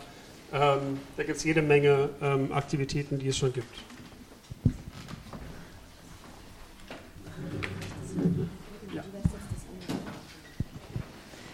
Ja, danke. Ähm, es war total spannend und du hast auch einen total schönen ähm, Bogen äh, gesponnen, äh, der dieses Buch umfasst. Ich wollte jetzt aber trotzdem noch mal fragen, ähm, in dem Buch sind ja also die, die Abschnitte, ich lese die vielleicht nochmal kurz vor, es geht um die Geschichte der Polizei, die Polizei gegen die Demokratie, Polizei und Rassismus, die Polizei im Neoliberalismus und jenseits der Polizei, also die Alternativen. Und ich wollte dazu fragen, wie es zu dieser Auswahl gekommen ist, ähm, ob die quasi zufällig entstanden ist, auch aus dem, was es, was es gab oder was da vielleicht auch noch fehlt, was sich nicht ausgegangen ist oder ob das sozusagen eine ganz bewusste Auswahl in genau diesen Themen war. ähm, ja, also nein, wie das, wie das immer so ist bei so einer beim, beim, bei der wissenschaftlichen Arbeit oder bei dem Herausgeben von Büchern. Also äh, man ist da Zwängen auch ausgesetzt, sodass dann nicht alles nachher drin ist, was man wollte, also insbesondere finanziellen Zwängen. Also was ich ähm, ich hatte ein sehr begrenztes Budget und was ich sehr, sehr gerne äh, noch mehr gemacht hätte, wäre Übersetzung von, ähm, von englischsprachigen Beiträgen. Also weil eben ganz viel dieses Wissens eben, viel, also die Diskussion in den USA, aber auch in Paris, äh, also in Frankreich und in Großbritannien sind sehr, sehr viel weiter als in Deutschland. Ähm, und da hätte ich gerne mehr von diesen Pioniertexten übersetzt. Und ein ganz toller Text, den ich sehr gerne äh, dabei gehabt hätte, ist ein klassischer polizeikritischer Text von Stuart Hall, Policing the Crisis. Ähm, wer das lesen will, also da beschreibt Stuart Hall ziemlich gut das Entstehen von moralischen Paniken anhand des Beispiels von äh, Mugging, also von Straßenraub äh, und beschreibt eigentlich also anhand von einem Beispiel das Zusammenspiel dieser unterschiedlichen Akteure, Medien, äh, Polizei, Politik und wie sich das dann sozusagen aus, wie aus keinem Problem ein unglaublich großes Problem gemacht wird, das dann polizeilich gelöst wird. Und das ist ein ganz toller Text, den hätte ich sehr gerne übersetzt, aber das war viel zu teuer. Also das konnte ich nicht machen. Oder auch diese Frage von feministischen Perspektiven, die auch in den USA viel weiter diskutiert werden. Ähm, ähm, die Perspektive von Sexarbeiterinnen, das, also das hätte ich, das hätte ich gerne mehr, mehr dabei gehabt, aber da sind immer, da sind sozusagen solche, ähm, solche Beschränkungen. Ne? Aber also die Idee war äh, eben in dem Buch äh, sowohl aktivistische als auch akademische Positionen zu verbinden. Also sowohl ähm, Gruppen wie die Kampagne äh, für Opfer rassistischer Polizeigewalt, COP Berlin, die ganz tolle Arbeiten seit Jahren machen, ähm, sozusagen deren Wissen da, da einzubringen, als auch jetzt sozusagen das Wissen von äh, empirischer soziologischer Feldforschung, wie das, was äh, Didier Fassin in, in, in, Paris gemacht hat, der da eine Polizeistreife für 15 Monate begleitet hat und so. Also ähm, das war so die Idee und eben auch neue Texte und schon Texte, die, die sozusagen Klassikerstatus haben, wie jetzt Foucault oder Agam, das alles so ein bisschen zu mischen, aber das kommt nie nachher das raus, was man vorher dachte. Deine Thesen sind ja dann doch relativ radikal, auch wie wir jetzt gehört haben, es geht um Abolitionismus. Wie sind die Reaktionen darauf, vor allem auch im akademischen Betrieb? Ist das äh, akzeptiert oder? ja, ja alle sind überzeugt. Ja. ähm, Nein, also ich meine, das ist total unterschiedlich. Ich glaube, was halt, also das Buch ist ähm, innerhalb von, ähm, von äh, sechs Wochen war die erste Auflage ausverkauft. Ne? Und das ist sozusagen schon, ein, zeigt, dass es, ähm, also in, in dem deutschen Kontext gibt es wenig, was sozusagen so wahrgenommen wird in dem Bereich von Polizeikritik und es gibt ein großes Bedürfnis danach. Das ist schon sozusagen toll und da kriege ich auch viel positive Rückmeldungen von äh, Betroffenen von Polizeigewalt und ähm, dass es sozusagen irgendwie auch ja, so einen Platz hat oder dass es irgendwie so eine Stimme äh, bekommt. Und gleichzeitig gibt es aber natürlich auch, ich werde relativ häufig angefragt für Interviews oder für sozusagen so Mediensachen. Und ähm, da gibt es dann eigentlich immer ziemlich äh, empörte Reaktionen, wenn man, äh, wenn man die Polizei kritisiert und häufig dann eben auch tatsächlich von Polizeibeamten selber. Und ähm, ja, das Schöne ist, dass die dann aber natürlich auch häufig genau das bestätigen. Also wenn man so liest, was die einem so den Hals wünschen oder was es da für Gewaltfantasien gibt, dann denkst du, ja, du solltest lieber keine Waffe haben. Aber ähm, ja, also das ist, ähm, das, es gibt beides im akademischen Betrieb. Ähm, ist es genauso gemischt. Also es gibt sozusagen halt, ähm, es gibt Positionen, die das fürchterlich finden, aber gleichzeitig gibt es, also zumindest in Deutschland, ich weiß nicht, ob es in Österreich ähnlich ist, aber es gibt auch eine zunehmende Anzahl von kritischen Wissenschaftlerinnen und Wissenschaftlern, die, ähm, die in die ähnliche Richtung denken. Und jetzt äh, Tobias, Tobias Singelstein von der Uni Bochum, der jetzt die erste große Studie zu äh, rechtswidriger Polizeigewalt macht und gerade sehr, sehr großen Wert darauf legt, auch das Wissen von äh, Marginalisierten, ähm, die häufig gar nicht soziologisch erforscht werden, das einzubeziehen, das ist zum Beispiel, finde ich, sehr, sehr positiv und es gibt mehr und mehr Forschung, die in diese Richtung geht. Also auch da würde ich sagen, es ist total äh, gespalten. Du hast vorhin den Teil über den Neoliberali Neoliberalismus äh, komplett übersprungen. Und ich wollte ja. jetzt noch mal fragen, ob du es vielleicht doch noch mal kurz, gekürzt ausführen möchtest. Ja, also ich glaube, was da wichtig ist, ist zu sehen, dass, dass ähm, Polizei äh, ganz stark ähm, lokal spezifisch funktioniert. Ne? Also die amerikanische Polizei ähm, tritt ja sehr häufig sehr brachial militarisiert auf. Ähm, es gibt in manchen deutschen sozusagen ähm, Städten, äh, Berlin zum Beispiel, ähm, Versuche einer modernisierten Polizei, die nicht so auftritt, die sozusagen zum Beispiel ganz stark darauf setzt, eine, ähm, äh, viel mehr Frauen einzustellen und viel mehr Menschen mit Migrationshintergrund einzustellen, ähm, die auf Deeskalationsstrategien äh, setzen, äh, die versuchen sozusagen halt auch verstärkt mit äh, runden Tischen zu arbeiten oder mit, mit Konzepten wie Community Policing, also wo sozusagen einzelne ähm, Geschäftstreibende oder Geschäftsleute mit einbezogen werden sollen in die präventive Arbeit. Es gibt auch in der Bindestruktur der Polizei große Veränderungen, was die zum Beispiel eine, was man als Verbetriebswissenschaftlichung ähm, ansehen kann. Das heißt Erfolgsmarker, so und so viele ähm, äh, Verhaftungen muss es geben oder so, so viele Straftaten müssen aufgedeckt sein. Aber das ist alles sehr spezifisch und ich glaube, es gibt gleichzeitig auch Gegentendenzen, je nachdem, wo man, also das ist schon in Deutschland schon vom Bundesland zu Bundesland unterschiedlich und es ist mit Sicherheit innerhalb der europäischen Länder sehr unterschiedlich. Ähm, und interessant ist eben, dass, oder ja, also es gibt ganz vieles interessant daran, aber für die Frage, was ist Polizeikritik, ist es interessant, dass einige dieser neoliberalen Umstrukturierung Reaktionen auf Polizeikritiken sind. Ne? Also dass ganz oft ähm, es eine, äh, eine, eine, Kritik an dieser brachialen, gewalttätigen Polizei gab und man dann so ein bisschen die Logik umgestellt hat und zum Beispiel jetzt gibt es eine Zusammenarbeit mit Frauenhäusern häufig in, in, in Deutschland und es gibt auch eine, eben dieser, dieser Versuch von Communicator-Einheiten auf Demonstrationen. Und dass das aber nicht dazu führt, dass sozusagen die Probleme besser ange, äh, angegangen werden, sondern häufig ähm, einfach die Marginalisierung oder der Ausschuss auf eine andere, auf eine andere Ebene verlagert wird. Ähm, und das ist eben interessant, weil das, glaube ich, immer passieren kann mit Kritik. Ne? Also auch wenn wir heute jetzt eine Kritik an der Polizei formulieren, das sieht man jetzt zum Beispiel schon an der Diskussion um die Bodycams. Ne? Also auch die Bodycams sind ähm, häufig sind eine Reaktion auf Polizeigewalt. Da gesagt, ja, jetzt, ab jetzt kann man alles viel besser dokumentieren. Und es wird dann aber letztlich dann auch wieder dazu eingesetzt, ähm, äh, also äh, gegen die, also zum Schutz der Polizisten eingesetzt, ne, gegen die äh, Polizeikritiker. Ähm, und äh, daraus finde ich, kann man eben lernen, dass, äh, dass man sehr, sehr vorsichtig sein muss mit Polizeireform. Und dass die häufig auch um, umschlagen können wieder. Stichwort Vorsicht mit Polizeireformen, dann gleich wieder zum Abolitionismus. Ähm, du schreibst auch, äh, in dem Vorwort, Vorwort, das übrigens auch schon einen ganz großartigen Überblick gibt äh, über den Rest des Buches, ähm, dass man natürlich die Polizei nicht einfach abschaffen kann, sondern es einen breiteren sozialtransformativen Kampf dazu benötigt. Was heißt das? Ja, so ein bisschen habe ich das gerade schon angedeutet. Also, dass man eben nicht die Vorstellung hat, alles bleibt gleich, nur die Polizei ist weggezaubert.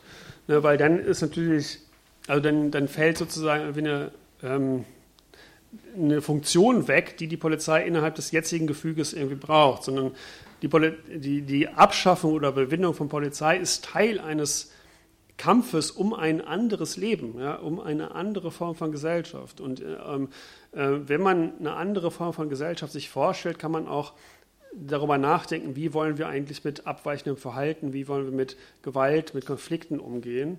Und ich glaube, man kann es nur so verstehen. Ne? Und also zum Beispiel äh, diese Idee einer radikalen Demokratisierung ähm, der Lebensbereiche, also dass du eine Situation hast, in der tatsächlich die Menschen das Gefühl haben, und nicht nur das Gefühl haben, sondern tatsächlich ähm, Einfluss nehmen können auf ihre Lebenssituationen, auf ihre ökonomischen, sozialen, politischen Verhältnisse, dass du sozusagen, je, stärker die Demokratisierung fortgeschritten ist, immer weniger auf Zwang als Durchsetzungsmaßnahme setzen musst, ne? sondern äh, äh, demokratische Prozesse setzen häufig eine, ähm, eine Bindungsenergie frei, die dazu führt, dass man eben nicht mehr mit Gewalt das durchsetzen muss, sondern dass es andere Gründe gibt, ne, warum die Leute sich an Gesetze halten.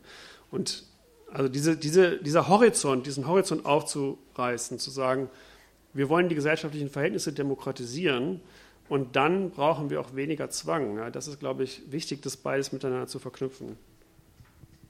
Gibt es noch Fragen aus dem Publikum? Ich möchte dazu sagen, dass die, äh, dieses Mikro aufgenommen wird. Wenn ihr nicht drauf sein wollt, könnt ihr es auch ohne Mikro und dann sprechen wir es nochmal nach oder so. Äh, ja, ich habe zwei irgendwie zusammenhängende Fragen. Das eine ist, ich meine, du beschreibst die Polizei einerseits als eine Struktur in sich und dann aber natürlich auch in diesen ganzen Verknüpfungen mit Gefängnis, mit einer Rechtsstaatlichkeit, die immer repressiver wird. Ähm, und vielleicht könntest du ein bisschen tiefer reingehen, sozusagen, wo ist, da, wo ist die Polizei das Problem und wo ist es einfach zu sehen, eine Verknüpfung mit äh, ganz vielen anderen Teilen eines, eines Repressionsapparats. Und damit ein bisschen zusammenhängend, du hast auch darüber gesprochen, also Polizisten als Individuen sozusagen oder Polizisten, Polizistinnen, äh, Rechte, Rechtsstatikale in der Polizei, Gewalt von Polizei und wiederum, wie, wie, geht das zusammen mit der Struktur der Polizei? Also sind es sozusagen, mhm. ne, wie bei uns bei der FPÖ, bedauerliche Einzelfälle äh, oder gibt es strukturelle äh, Zusammenhänge, vielleicht auch in Bezug auf, wenn man jetzt reformistisch denkt, äh, Ausbildung etc.? Ja. ja. Ja, das ist natürlich ein, das ist ein extrem äh, großer, schwieriger Komplex, ähm, der auch in der, in der Polizeikritik von jeher, äh, sozusagen gibt es da eigentlich diese beiden Seiten. Ne? Entweder sagt man, ähm, die Polizei ist deshalb problematisch, weil sie führt korrekterweise ihren Auftrag aus. Ja? Also problematisch eigentlich der Staat oder irgendwie das Gesamtprogramm des Staates und die Polizei macht nur das, was sie machen soll, nämlich unterdrücken und disziplinieren. Oder man sagt, äh, die, die Demokratie und so weiter ist vielleicht, also ist vielleicht auch problematisch, aber ist eigentlich schon ein guter Ansatz. Das Problem ist die Eigenständigkeit der Polizei. Ähm, und äh, ist sozusagen da und äh, ist sozusagen, entsteht erst dann, wenn die Polizei sich entfernt oder rauslöst aus dem Gesamtgefüge. Und ich finde eigentlich diese Formulierung, ähm, das, das, wird in dem Beitrag von Didier Fassin äh, in dem Buch ähm, genauer ausgeführt, die finde ich eigentlich eine ganz gute Lösung, diese Formulierung vom grauen Scheck. Ja, also das ist sozusagen halt in der Funktionsweise der Polizei liegt, ihre eigene Funktionsweise zu überschreiten. Ja, also dass sie nur dann funktionieren kann, wenn sie darüber hinausgeht als das, was sie sozusagen machen sollen. Und wo dass die Politiker und die Gerichte und die Medien auch genau wissen, wann sie nicht so genau hingucken sollen. Dass sie auch genau verstanden haben, dass es diese Eigenständigkeit immer geben muss. Ne? Und das ist sozusagen halt so ein bisschen so ein Kompromissvorschlag zwischen diesen beiden Interpretationen, die ich eigentlich ganz plausibel finde. Ähm, für die Polizeikritik oder aus Perspektive der Kritik würde ich eben sagen, dass es wichtig ist, ähm, nicht nur die also einzelne Institution irgendwie zu kritisieren, sondern aus einer bestimmten Logik herauszusteigen. Ja? Und die Logik ist eine Logik, die ähm, gesellschaftliche Verhältnisse gesellschaftliche Konflikte, politische Fragen mittels Gewalt regeln will. Und äh, aus, aus der, glaube ich, einfach muss man, muss man aussteigen und sozusagen sukzessive dahin kommen, andere Formen der ähm, Interaktion zu etablieren. Und da ist die Polizei dann eben nur ein Teil und äh, andere karzerale, also so punitive, einschließungsmäßige Institutionen sind genauso problematisch wie das Gefängnis, aber auch ähm, äh, Abschiebeinstitutionen, äh, Grenzinstitutionen sehr häufig ähm, sind äh, Geflüchtete die ersten, an denen irgendwie neue Kompetenzen ausprobiert werden. Und das ist ein Kontinuum oder das, das hängt zusammen, ja, das muss man dann irgendwie mit, mit analysieren. Und so ähnlich würde ich auch ähm, antworten auf die Frage der individuellen Psychologie der Beamten und ihrer strukturellen ähm, Funktion. Also ich glaube, die strukturelle Funktion der Polizei lässt sich nur dadurch aufrechterhalten, dass es individuelle Beamte gibt, die sozusagen ihre offiziellen Funktionen immer auch überschreiten. Ja, also kurz gesagt, man kann nicht eine Demo äh, äh, irgendwie leiten, äh, einschränken, regulieren, wenn man nicht äh, Brutalos dabei hat. Ja, so eine, so eine, so eine BFE-Einheit funktioniert nicht ohne Leute, die wissen, dass man den Linken autonom auf die Schnauze hauen muss. Und deshalb, das, das wissen die Polizisten auch. Ja, und die managen das und die versuchen das sozusagen halt ähm, auf, einer, auf einer Ebene zu halten, in der es nicht überschwappt und nicht zu viel wird, aber das ist die ganze Zeit, also diese individuelle Psychologie ist auch Teil des strukturellen Auftrags, würde ich sagen. War das eine halbwegs befriedigende Antwort? Ähm. Ja, Mikro ist eh weg. Ja, okay. Ähm, ich wollte fragen, ob es denn mehr Studien gibt so zu den Einstellungen von Polizistinnen, also was rassistische Einstellungen gibt oder ob es da, wie, wie man da einen Zugang zum Felde sozusagen geben könnte. Ähm, ich kenne keine quantitative Studie ähm, für, für Deutschland. Äh, das, es gibt sozusagen irgendwie so kleinere Bereiche, wo das in Deutschland irgendwie ähm, äh, erforscht wurde, indem sozusagen halt ähm, äh, Forscherinnen halt bei Einsätzen dabei waren und protokolliert haben, was die Beamten gesagt haben oder äh, halt irgendwie Interviews gemacht haben, auch ähm, eben qualitative Interviews mit einzelnen Positionen, einzelnen Beamten. Und was dann rauskommt, ist schon erschreckend, aber ich kenne keine Studie, die das sozusagen quantitativ zeigt. Und da haben wir dann eben nur Indizien, ne? wie das, was die, wo ich sage, das, was Rainer Wendt öffentlich sagt. Ne? Und der hat, äh, äh, der ist der Vorsitzende einer Institution mit fast 100.000 Mitgliedern. Dann vermute ich mal, dass davon die Mehrheit das inhaltlich auch unterstützt, ja, wenn sie ihn wählen. Und äh, dann haben wir da einen gewissen Indikator, was, was die Einstellungen sind. Aber natürlich kann man nicht jetzt genau sagen, 25 Prozent sind AfD-Wähler oder so, sondern da hat man dann nur Indizien. Aber ich weiß nicht, vielleicht gibt es das für Österreich. Also das äh, kenne ich nur nicht. äh, weil du auch Rainer Wendt erwähnt hast und die Polizeigewerkschaft. Ähm, mir fehlt ein bisschen der Überblick zu der Situation, also wie das in äh, den USA ist oder in Frankreich. Aber was mir schon aufgefallen ist, in Deutschland beispielsweise, also im Vergleich jetzt zu Österreich konkret, ähm, ist die Tatsache, dass es schon noch kritischere Stimmen aus der Polizei oder von ehemaligen Polizisten, Polizistinnen gibt. Also ähm, diese Organisation Polizei Grün e.V. beispielsweise, mhm die ja zum Beispiel sogar einen Auftritt in diesem Film Hamburger Gitter haben, ja. einer Produktion von einer oder von Left Vision, die ja schon viele Leute zu einem politisch linksradikalen Umfeld verorten würden. Ähm, und das also in Österreich unvorstellbar eigentlich. Also dass sich da Polizisten, Polizistinnen in so einer Produktion hinstellen und öffentlich auch den Einsatz der Polizei kritisieren. Ja, das, sind, das, sind, drei Leute Polizei Grün. Ja. Also das ist, äh, das ist, das ist nicht, also vielleicht vier oder so, aber das ist nicht, das ist nicht äh, eine relevante ja. Äh, Gruppe. Ne? Genau, das wäre jetzt meine Frage gewesen. Also wie du das äh, einschätzt, dass das vielleicht auch darüber hinausgehend irgendwie so eine Kritikkultur gibt oder ähnliches. Nein, das gibt es nicht. Und es gibt also die recht tatsächlich tragische Fälle von der ähm, Arbeitskreis kritischer Polizistinnen und Polizisten, die wirklich, ähm, wo, also das ist auch ein eher problematischer Typ, ähm, aber äh, also der wurde dermaßen gemobbt, dass der im Prinzip psychisch ähm, zerstört wurde.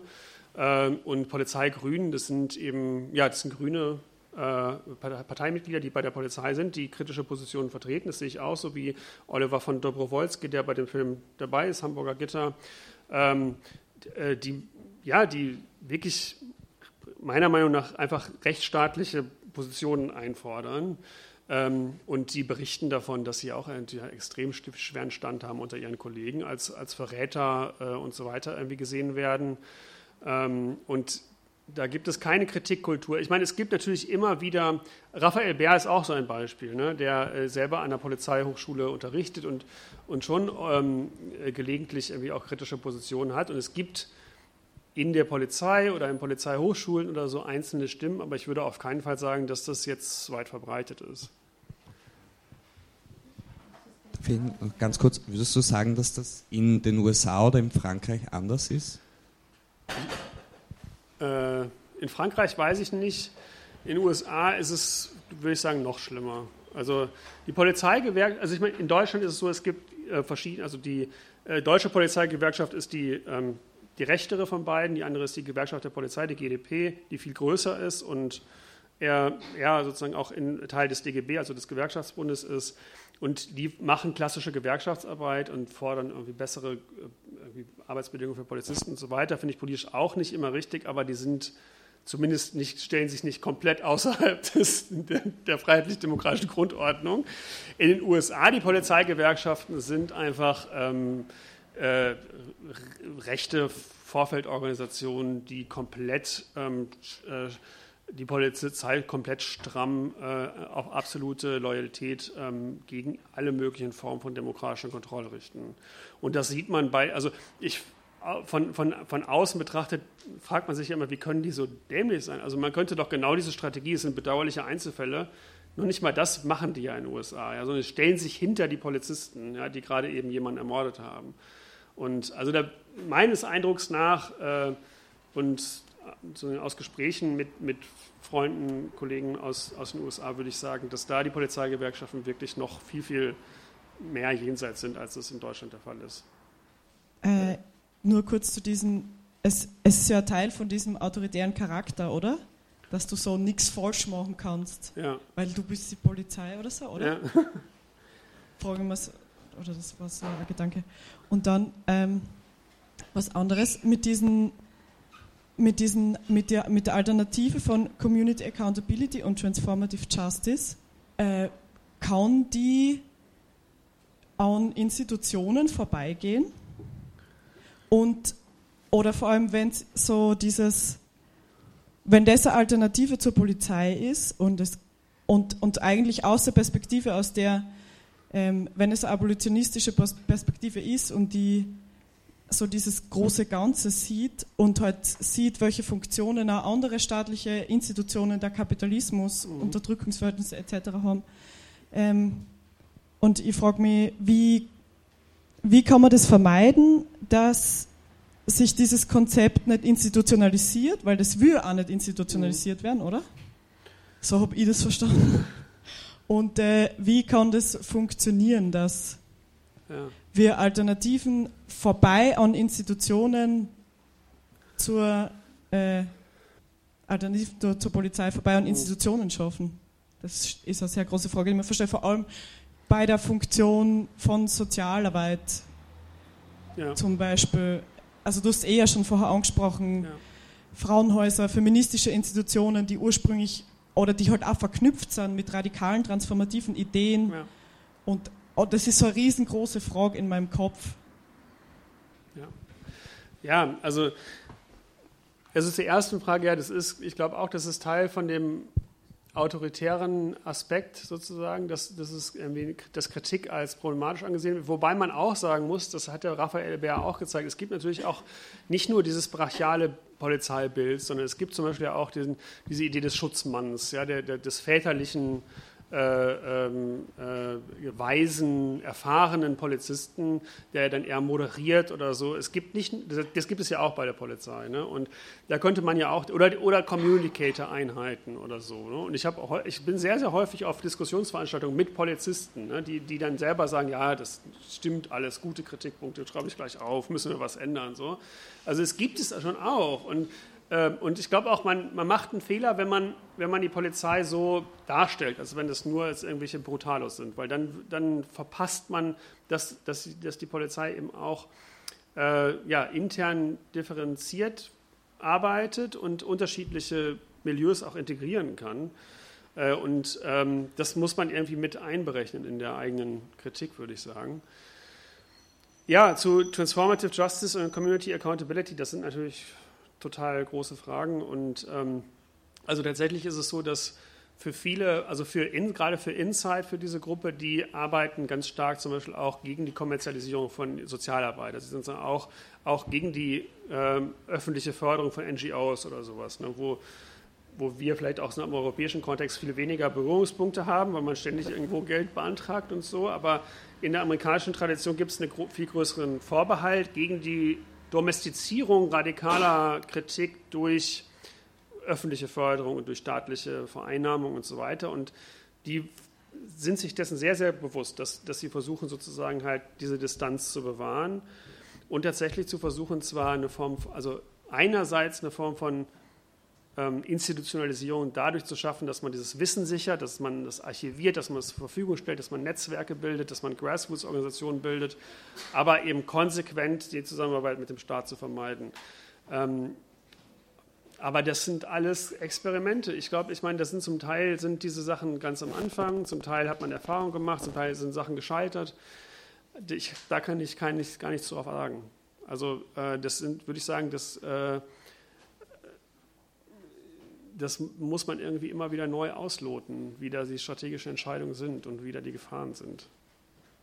Kurz noch, äh, ich, ich, möchte es auch, möchte anders Würdest du sagen, äh, du übernimmst schon so eine Funktion, du tragst das in eine Institution rein, dieses Wissen, du formalisierst das, vielleicht auch mhm. äh, steigerst dein eigenes Kapital als Weißer und stellst es halt ja. frei zur Verfügung oder vielleicht machst du das ja oder?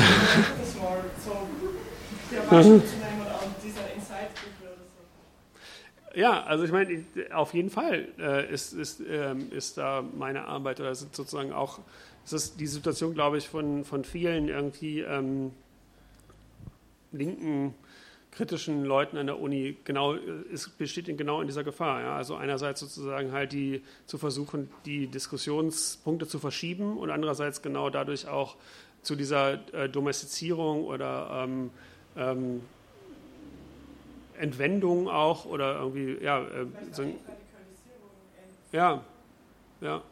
Also das ist, ein, das ist ein Widerspruch, in, der wir uns die ganze, in dem wir uns die ganze Zeit befinden.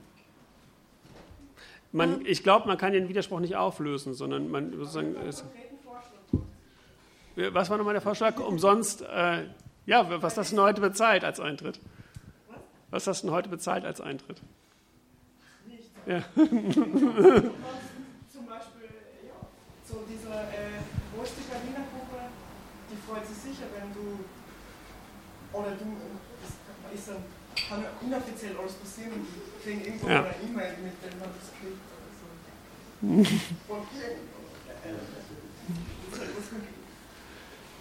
sich hinten auch schon ganz lange ähm, Ja, äh, ich wollte fragen, ob er, also so ein bisschen, ob er abholt, abolitionistische Position überhaupt Sinn macht ohne irgendwie weitergehende Gesellschaftskritik. Also ich denke dann irgendwie Kritik an Eigentumsverhältnisse oder am Nationalstaat, weil also ich glaube, ich würde schon auf Zahlen, aufhören, Miete zu zahlen. Ähm, und ich weiß auch nicht, ob sich wer irgendwie überreden lässt, nach Afghanistan zurückzugehen, wenn es die Polizei nicht durchsetzt. Das irgendwie, das fehlt ja. mir einfach ein bisschen. Ja, nein, also äh, würde ich genauso sehen. Also das, das steht in einem, ähm, in einem Kontext von anderen gesellschaftlichen Kritiken. Ich finde nur, man kann schon ähm, analytisch unterschiedliche Aspekte des großen Ganzen Falschen unterscheiden. Ne? Und ich würde sagen, also die, diese, die Herrschaftsverhältnisse, die sich daran kristallisieren, sind sehr, sehr unterschiedlich, also sind einfach intersektional miteinander verschränkt. Ja, es gibt sozusagen hier eine bestimmte patriarchale Vorstellung, die hat mit dem Maskulinismus der Polizei zu tun, mit dieser Idee des Staates als Schutzmann, äh, die hat damit zu tun, dass sozusagen eben bestimmte ähm, Subjekte vor allem Opfer von Polizeigewalt sind. Das hat mit Rassismus zu tun, das hat auch viel mit Eigentumsverhältnissen zu tun. Und trotzdem kann man halt sagen, ich fokussiere aber in der Kritik sozusagen in diese, auf diese konkrete Manifestation dieses falschen Ganzen, weil sonst könnte man ja immer nur eine Veranstaltung machen, in der die heißt immer nur Kritik der Gesellschaft. Ja, und das fände ich ja, wäre ja langweilig. Also sozusagen, man kann, man kann nachvollziehen, wie sich diese unterschiedlichen Operationsweisen in der konkreten Arbeitsweise der Polizei runterbrechen lassen, würde ich sagen. Aber dein Fokus ist schon Racial Profiling, so als Ausgangspunkt, als Analysepunkt für die Kritik an der Polizei. Ist mir jetzt, ist, dass ja. es jetzt bei mir ankommen ist, was eh, also eh urwichtig ist. Nee, ich glaube, also sozusagen das, das, das ist jetzt erstmal dem geschuldet, dass ich sagen würde, die Polizeikritik ist einfach ganz stark von Black Lives Matter überhaupt erst wieder vorgebracht worden. Und das finde ich auch wichtig, das dementsprechend aufzunehmen. Aber ähm, das ist nicht, die, das ist nicht die einzige, der einzige Fokus. Also es gibt zum Beispiel schon eine ganz lange Tradition von marxistischer Polizeikritik, die auch sagen, also oder auch geschichtlich war das äh, häufig einer der ersten Funktion, äh, Gründe für die Einrichtung von Polizeien, das ist die Aufschlagung von, die Niederschlagung von Arbeiteraufständen. Ja, oder die Verhinderung von Landstreicherei und irgendwie dafür zu sorgen, dass die Arbeiter in die Fabriken zurückgehen. Ja. Und ich meine, klar, auch in der differenziellen Funktionsweise das, macht das ein, nicht nur Race, ist das ist nicht nur ein Faktor, sondern auch, ähm, ist man arm oder nicht. Ja, äh, ich wohne in Frankfurt im Bankenviertel, das, im Bahnhofsviertel, da gibt es halt äh, Crack. Frankfurt ist die einzige Stadt, wo Crack, wo noch Crack ähm, populär ist. Und direkt daneben sind die Banken. Ja, und in den Banken wird gekokst wie noch was. Und natürlich werden nicht die Bank Banker kontrolliert, sondern werden die ähm, armen Leute kontrolliert jeder voll. Also würde ich absolut zustimmen. Die, äh, die Frage von Klass und von, also von Klassenverhältnissen, von Armut ist absolut zentral da. Ja. Danke.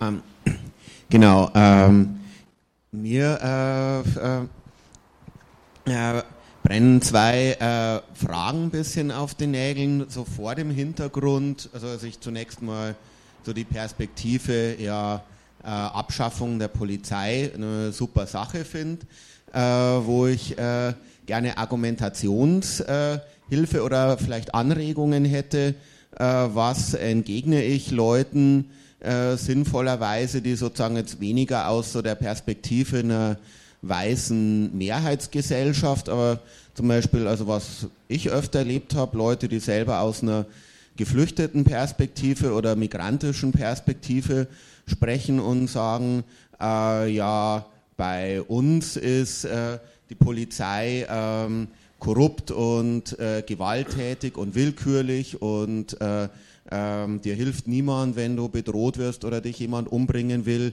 Äh, hier finde ich das ja super in Europa, dass ich äh, hier die Polizei rufen kann, wenn mir jemand was tun will ähm, habe ich durchaus öfter so als Argument äh, gehört. Ähm, und ähm, das andere, äh, zum Beispiel so was, ich, wo ich, äh, ich manchmal selber sehr gewundert habe, so sehr widersprüchliche Situationen irgendwie von Leuten, also zum Beispiel in meiner Arbeit von vielen äh, meiner Schüler und Schülerinnen in Deutschkursen für Jugendliche, die zum einen selber massiv betroffen sind von ständig Racial Profiling, rassistischen Kontrollen, ähm, Razzien in Unterkünften für Geflüchtete und, äh, äh, und auffallend häufig von genau denselben Leuten äh, als Berufswunsch geäußert wird, ja, ich möchte gern zur Polizei gehen. Ähm, also so, ja, zu den zwei Fragen, äh, ja, da würde mich sehr interessieren, was da sinnvolle ähm, Argumentationsstrategien, wie äh, damit umgehen oder was ich mir auch selber da für einen äh, Reim drauf machen kann. Ja, ja also ich meine, das, das ist halt schwierig, weil ich finde ähm, auch diese Frage, soll man die Polizei rufen? Ne? Also ich, who am I to judge? Ja, also mir, mir geht es eigentlich nicht darum zu sagen, jetzt was, was soll man in der konkreten Situation tun? Und gerade wenn halt ähm, wenn man in der Situation ist, aus einer marginalisierten Position heraus, ja, oder man wird äh, Opfer oder Zeuge von ähm, sexualisierter oder rassistischer Gewalt, da würde ich jetzt auch nicht sagen, ruf lieber nicht die Polizei, sondern man muss das sozusagen halt, glaube ich, in der Situation vielleicht einschätzen, was, für die, was die Leute für sich entscheiden. Aber man kann, glaube ich, sagen, dass diese Beispiele, es gibt gute Gründe daran zu zweifeln. Ne? Und also das letzte Beispiel in Deutschland, Chemnitz, wo es auf Hetzjagden auf äh, auf Migrantinnen gekommen ist, äh, die Polizei gibt diese Leute zum Abschuss frei. Und im Zweifelsfall hat man als Migrant oder als Geflüchteter von der Polizei keinen Schutz zu erwarten. Der, der, der, der drastische Fall ist Rostock-Lichtenhagen 1992, ne, wo tagelang die Häuser gebrannt haben und die Polizei nicht eingeschritten ist. Und ähm, diese Vorstellung, dass man irgendwie als besonders prekäres Subjekt ja immerhin die Polizei auf seiner Seite hat, es gibt einfach empirische Gründe daran zu zweifeln, ne, dass das passiert, sondern im Gegenteil, häufig dann, äh, wird man dann selber Opfer von, von Polizeigewalt. Aber ich will gar nicht sagen, dass das immer der Fall ist und in jeder Situation der Fall ist. Und es gibt sicherlich auch Refugees, die schon mal gute Erfahrungen mit der Polizei gemacht haben. Und dann würde ich jetzt nicht sagen, ja, du, die haben Unrecht oder so, aber ähm, ich glaube trotzdem, es macht Sinn oder es ist strategisch sinnvoll, sich irgendwie alternative Strukturen aufzubauen und zu überlegen, wie kann man irgendwie aus einer Selbstorganisation heraus mit den eigenen Konflikten in den eigenen Communities umgehen. Polizei als Berufswunsch finde ich, das ist, ist, wirklich interessant. Es ist äh, paradox, ist, dass sozusagen halt die Polizei sich vor allem aus Milieus rekrutiert, die am selber am häufigsten poliziert werden ähm, und am häufigsten Teil von Polizeirepression sind. Ich würde jemanden aus einem Milieu, der Polizist werden will, eigentlich vor allem darauf hinweisen, dass Polizist zu sein sehr, sehr langweilig ist. Also ich glaube halt, dass, dass viele Leute äh, haben eben solche Videos im Kopf, ne, wie ich gerade gezeigt habe, und denken irgendwie, Polizist zu sein ist ein aufregender Job, in dem man in Konflikt reingehen kann, in dem man sozusagen endlich mal gewinnen kann. Ähm, aber faktisch besteht, und das zeigt auch Didier Fasson in seinem Buch ganz toll, ähm, der Job von Polizisten darin, im Auto zu sitzen, zu warten, ähm, irgendwelche komplett langweiligen Sachen zu machen. Also es gibt sicherlich bessere Berufe einfach. Also es ist nicht, ähm, äh, das ist, ich, psychologisch finde ich es leicht nachzuvollziehen, ne, warum man zu den anderen gehören will. Warum man nicht immer nur äh, derjenige sein will, der auf die Fresse kriegt, sondern selbst mal auf die Fresse geben will. Also das ist ja klar. Aber ich finde sozusagen, es ist, glaube ich, ein Trugschluss. Ich glaube, man, man, man hat kein aufregendes Leben. Ja, ich finde es vielleicht anschließend dazu einfach ähm, wichtig, vielleicht ist ähm, einfach zu hinterfragen, aus welchen Bedürfnissen heraus wollen Leute Polizistinnen werden. So. Ist es äh, hm. eben um Sicherheit zu schaffen für Menschen, die Menschen gern haben, so, dann ist es nämlich noch mehr, mehr ein Argument, vielleicht alternative Strukturen aufzubauen, wo die Sicherheit oder eine gesellschaftliche, also eine Sicherheit für mehr Leute ähm, genau mehr gegeben sein könnte als mhm. durch Polizistinnen. So. Vielleicht wäre das ein Ansatzpunkt durch die Frage. Ähm, und mich würde interessieren, ob du, noch, ob du noch weiter recherchiert hast zu anderen Communities, wo die mit derselben Frage konfrontiert sind, wie schaffen wir Sicherheit für alle Beteiligten so. Und ich habe letztens bei einem Vortrag über Rojava gehört, dass es so ähm, in manchen Städten, ich glaube auch nicht in ganz Rojava, polizeiähnliche Strukturen, das heißt nicht Polizei, aber es ist ähnlich, ähm, genau, wo, wo sie aber sehr darauf achten, ein Rotationsprinzip zu haben und äh, möglichst viele Leute eine Art Selbstverteidigung lernen. Mhm. Genau, was aber natürlich ein komplett anderer Kontext ist, weil tatsächlich militärische Bedrohung ähm, ja. und eine, eine, Notwehr halt notwendig ist. Ja. Nicht wie vielleicht hier. Ja, also.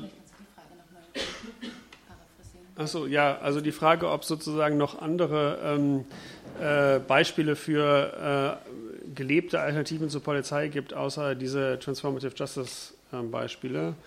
Ähm, in dem, in dem Buch gibt es einen Beitrag von äh, Christian, Christian Williams zu genau der Frage, ne, ähm, äh, Alternativen zur Polizei, und der verweist auf eine ganze Reihe von Beispielen. Und das sind zum Teil Sachen aus westlichen Demokratien, also ähm, in den 60er, 70er Jahren die Black Panthers zum Beispiel, die versucht haben, also die zum Teil dabei ja ganze Stadtteile unter ihrer Kontrolle hatten und dann auch in der Situation waren, ähm, selber für Sicherheit sorgen zu müssen äh, oder Arbeiterwachen während Streiks oder Straßenkomitees in Südafrika. Also es gibt ganz viele Beispiele, wo immer wenn eigentlich oppositionelle oder revolutionäre Gruppen in eine Situation kommen, dass sie wirklich eine reale Macht sind und sogar eine größere Macht als der Staat, kommt man unweigerlich in die Situation, sich mit dieser Frage zu beschäftigen. Und viele von diesen Gruppen oder von diesen Situationen hatten mit komischen Situationen, genauso wie mit Rojava, jetzt als, was du als Beispiel gebracht hast, ist es eine militärische Bedrohung. Du hast eine Situation, wo du einen Streik hast, wo die Polizei tatsächlich jederzeit kommen kann. Du hast eine Situation, wo es ähm, irgendwie äh, starke Armutssituationen gibt. Also keines dieser Beispiele ist irgendwie perfekt, weil die alle irgendwie ganz viele Probleme hatten und weil die auch viele Fehler gemacht haben. Ne? Ganz oft ist es so, dass man selber wieder in eine polizeiliche Logik reinkommt und bei den Black Panthers zum Beispiel, die einerseits es geschafft haben, diese rassistische Polizeigewalt irgendwie ganz stark zu kritisieren, aber haben ja zum Beispiel sich auch sehr zur Aufgabe gemacht, Drogendealer aus den Stadtteilen zu vertreiben und zwar mit sehr, sehr rabiaten Methoden, wo man auch denkt, okay, es ist jetzt auch nicht, das ist jetzt nicht, also das ist, fällt vielleicht hinter den Rechtsstaat zurück. Ähm, und ich, ich glaube, es gibt dafür keine einfache Antwort. Es ist nicht so, dass man sagen kann, hier ist die und die Situation, die geschichtliche Situation, so mal kann man es machen, sondern es gibt immer wieder Versuche, aus dieser Logik rauszusteigen und aus jeder der Versuche kann man einzelnen, einzelne Aspekte lernen und nehmen und irgendwie das vielleicht integrieren in ein zukünftiges Projekt. Und also für mich persönlich, aber das ist jetzt meine Perspektive, steht das alles in diesem Horizont dieser Vorstellung einer radikalen Demokratisierung der Verhältnisse. Ne? Und Demokratisierung aber ohne Zwangsgewalt zu denken oder auch zu hinterfragen, dass, es, dass, wir, Gewalt nicht als einen Naturstoff verstehen, der immer eingesetzt werden muss und kann, wenn es darum geht, irgendwie Entscheidungen durchzusetzen, sondern auch, dass wir aus dieser Logik rausspringen ja, und, sich, und uns fragen, irgendwie, gibt es irgendwie Weisen, wie wir gemeinsam unser Zusammenleben regeln können und mit Abweichung, Dissidenz und Gewalt umgehen, ohne selber gewalttätig zu sein. Und das finde ich ist eine geradezu geschichtsphilosophische Fragestellung, weil das bedeutet, ist Befreiung möglich, ist ein anderes Leben möglich. Und ich denke eben als Linke oder als kritische Theoretikerin oder sonst was, wie auch immer wir uns bezeichnen wollen, müssen wir das bejahen. Deshalb müssen wir da weitersuchen.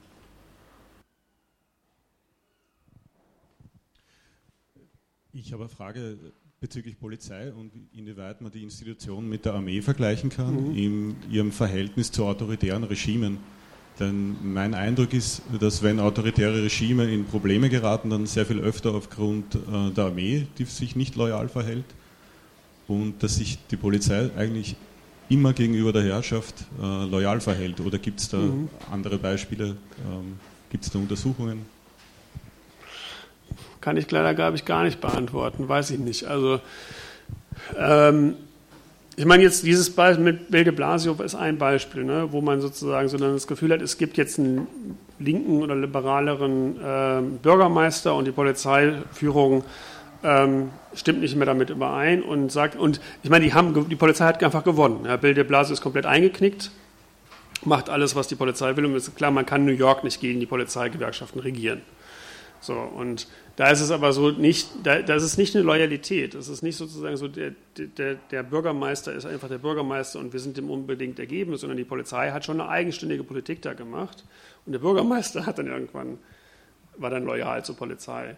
Ähm, und ich fra frage mich, ob es mehr Beispiele, weiß ich jetzt aber gerade nicht, ob es mehr Beispiele gibt, die so in diese Richtung gehen. Ne? Also wo es sozusagen halt irgendwie eine gewachsene, eher autoritäre Struktur gibt und dann aber plötzlich irgendwie eine ähm, linkere Regierung und es dann zu diesen Konflikten kommt. Das, ich könnte mir vorstellen, dass es, dass es ein häufiges Problem ist und auch ein Problem der Reformierbarkeit einer solchen Institution. Aber das weiß ich jetzt nicht. Und ob das mit dem Militär, ja, muss ich nochmal drüber nachdenken. Sorry. Danke. Gibt es noch Fragen? Sonst sage ich danke. Wir kommen vielleicht nachher noch zum Diskutieren. Äh, ja,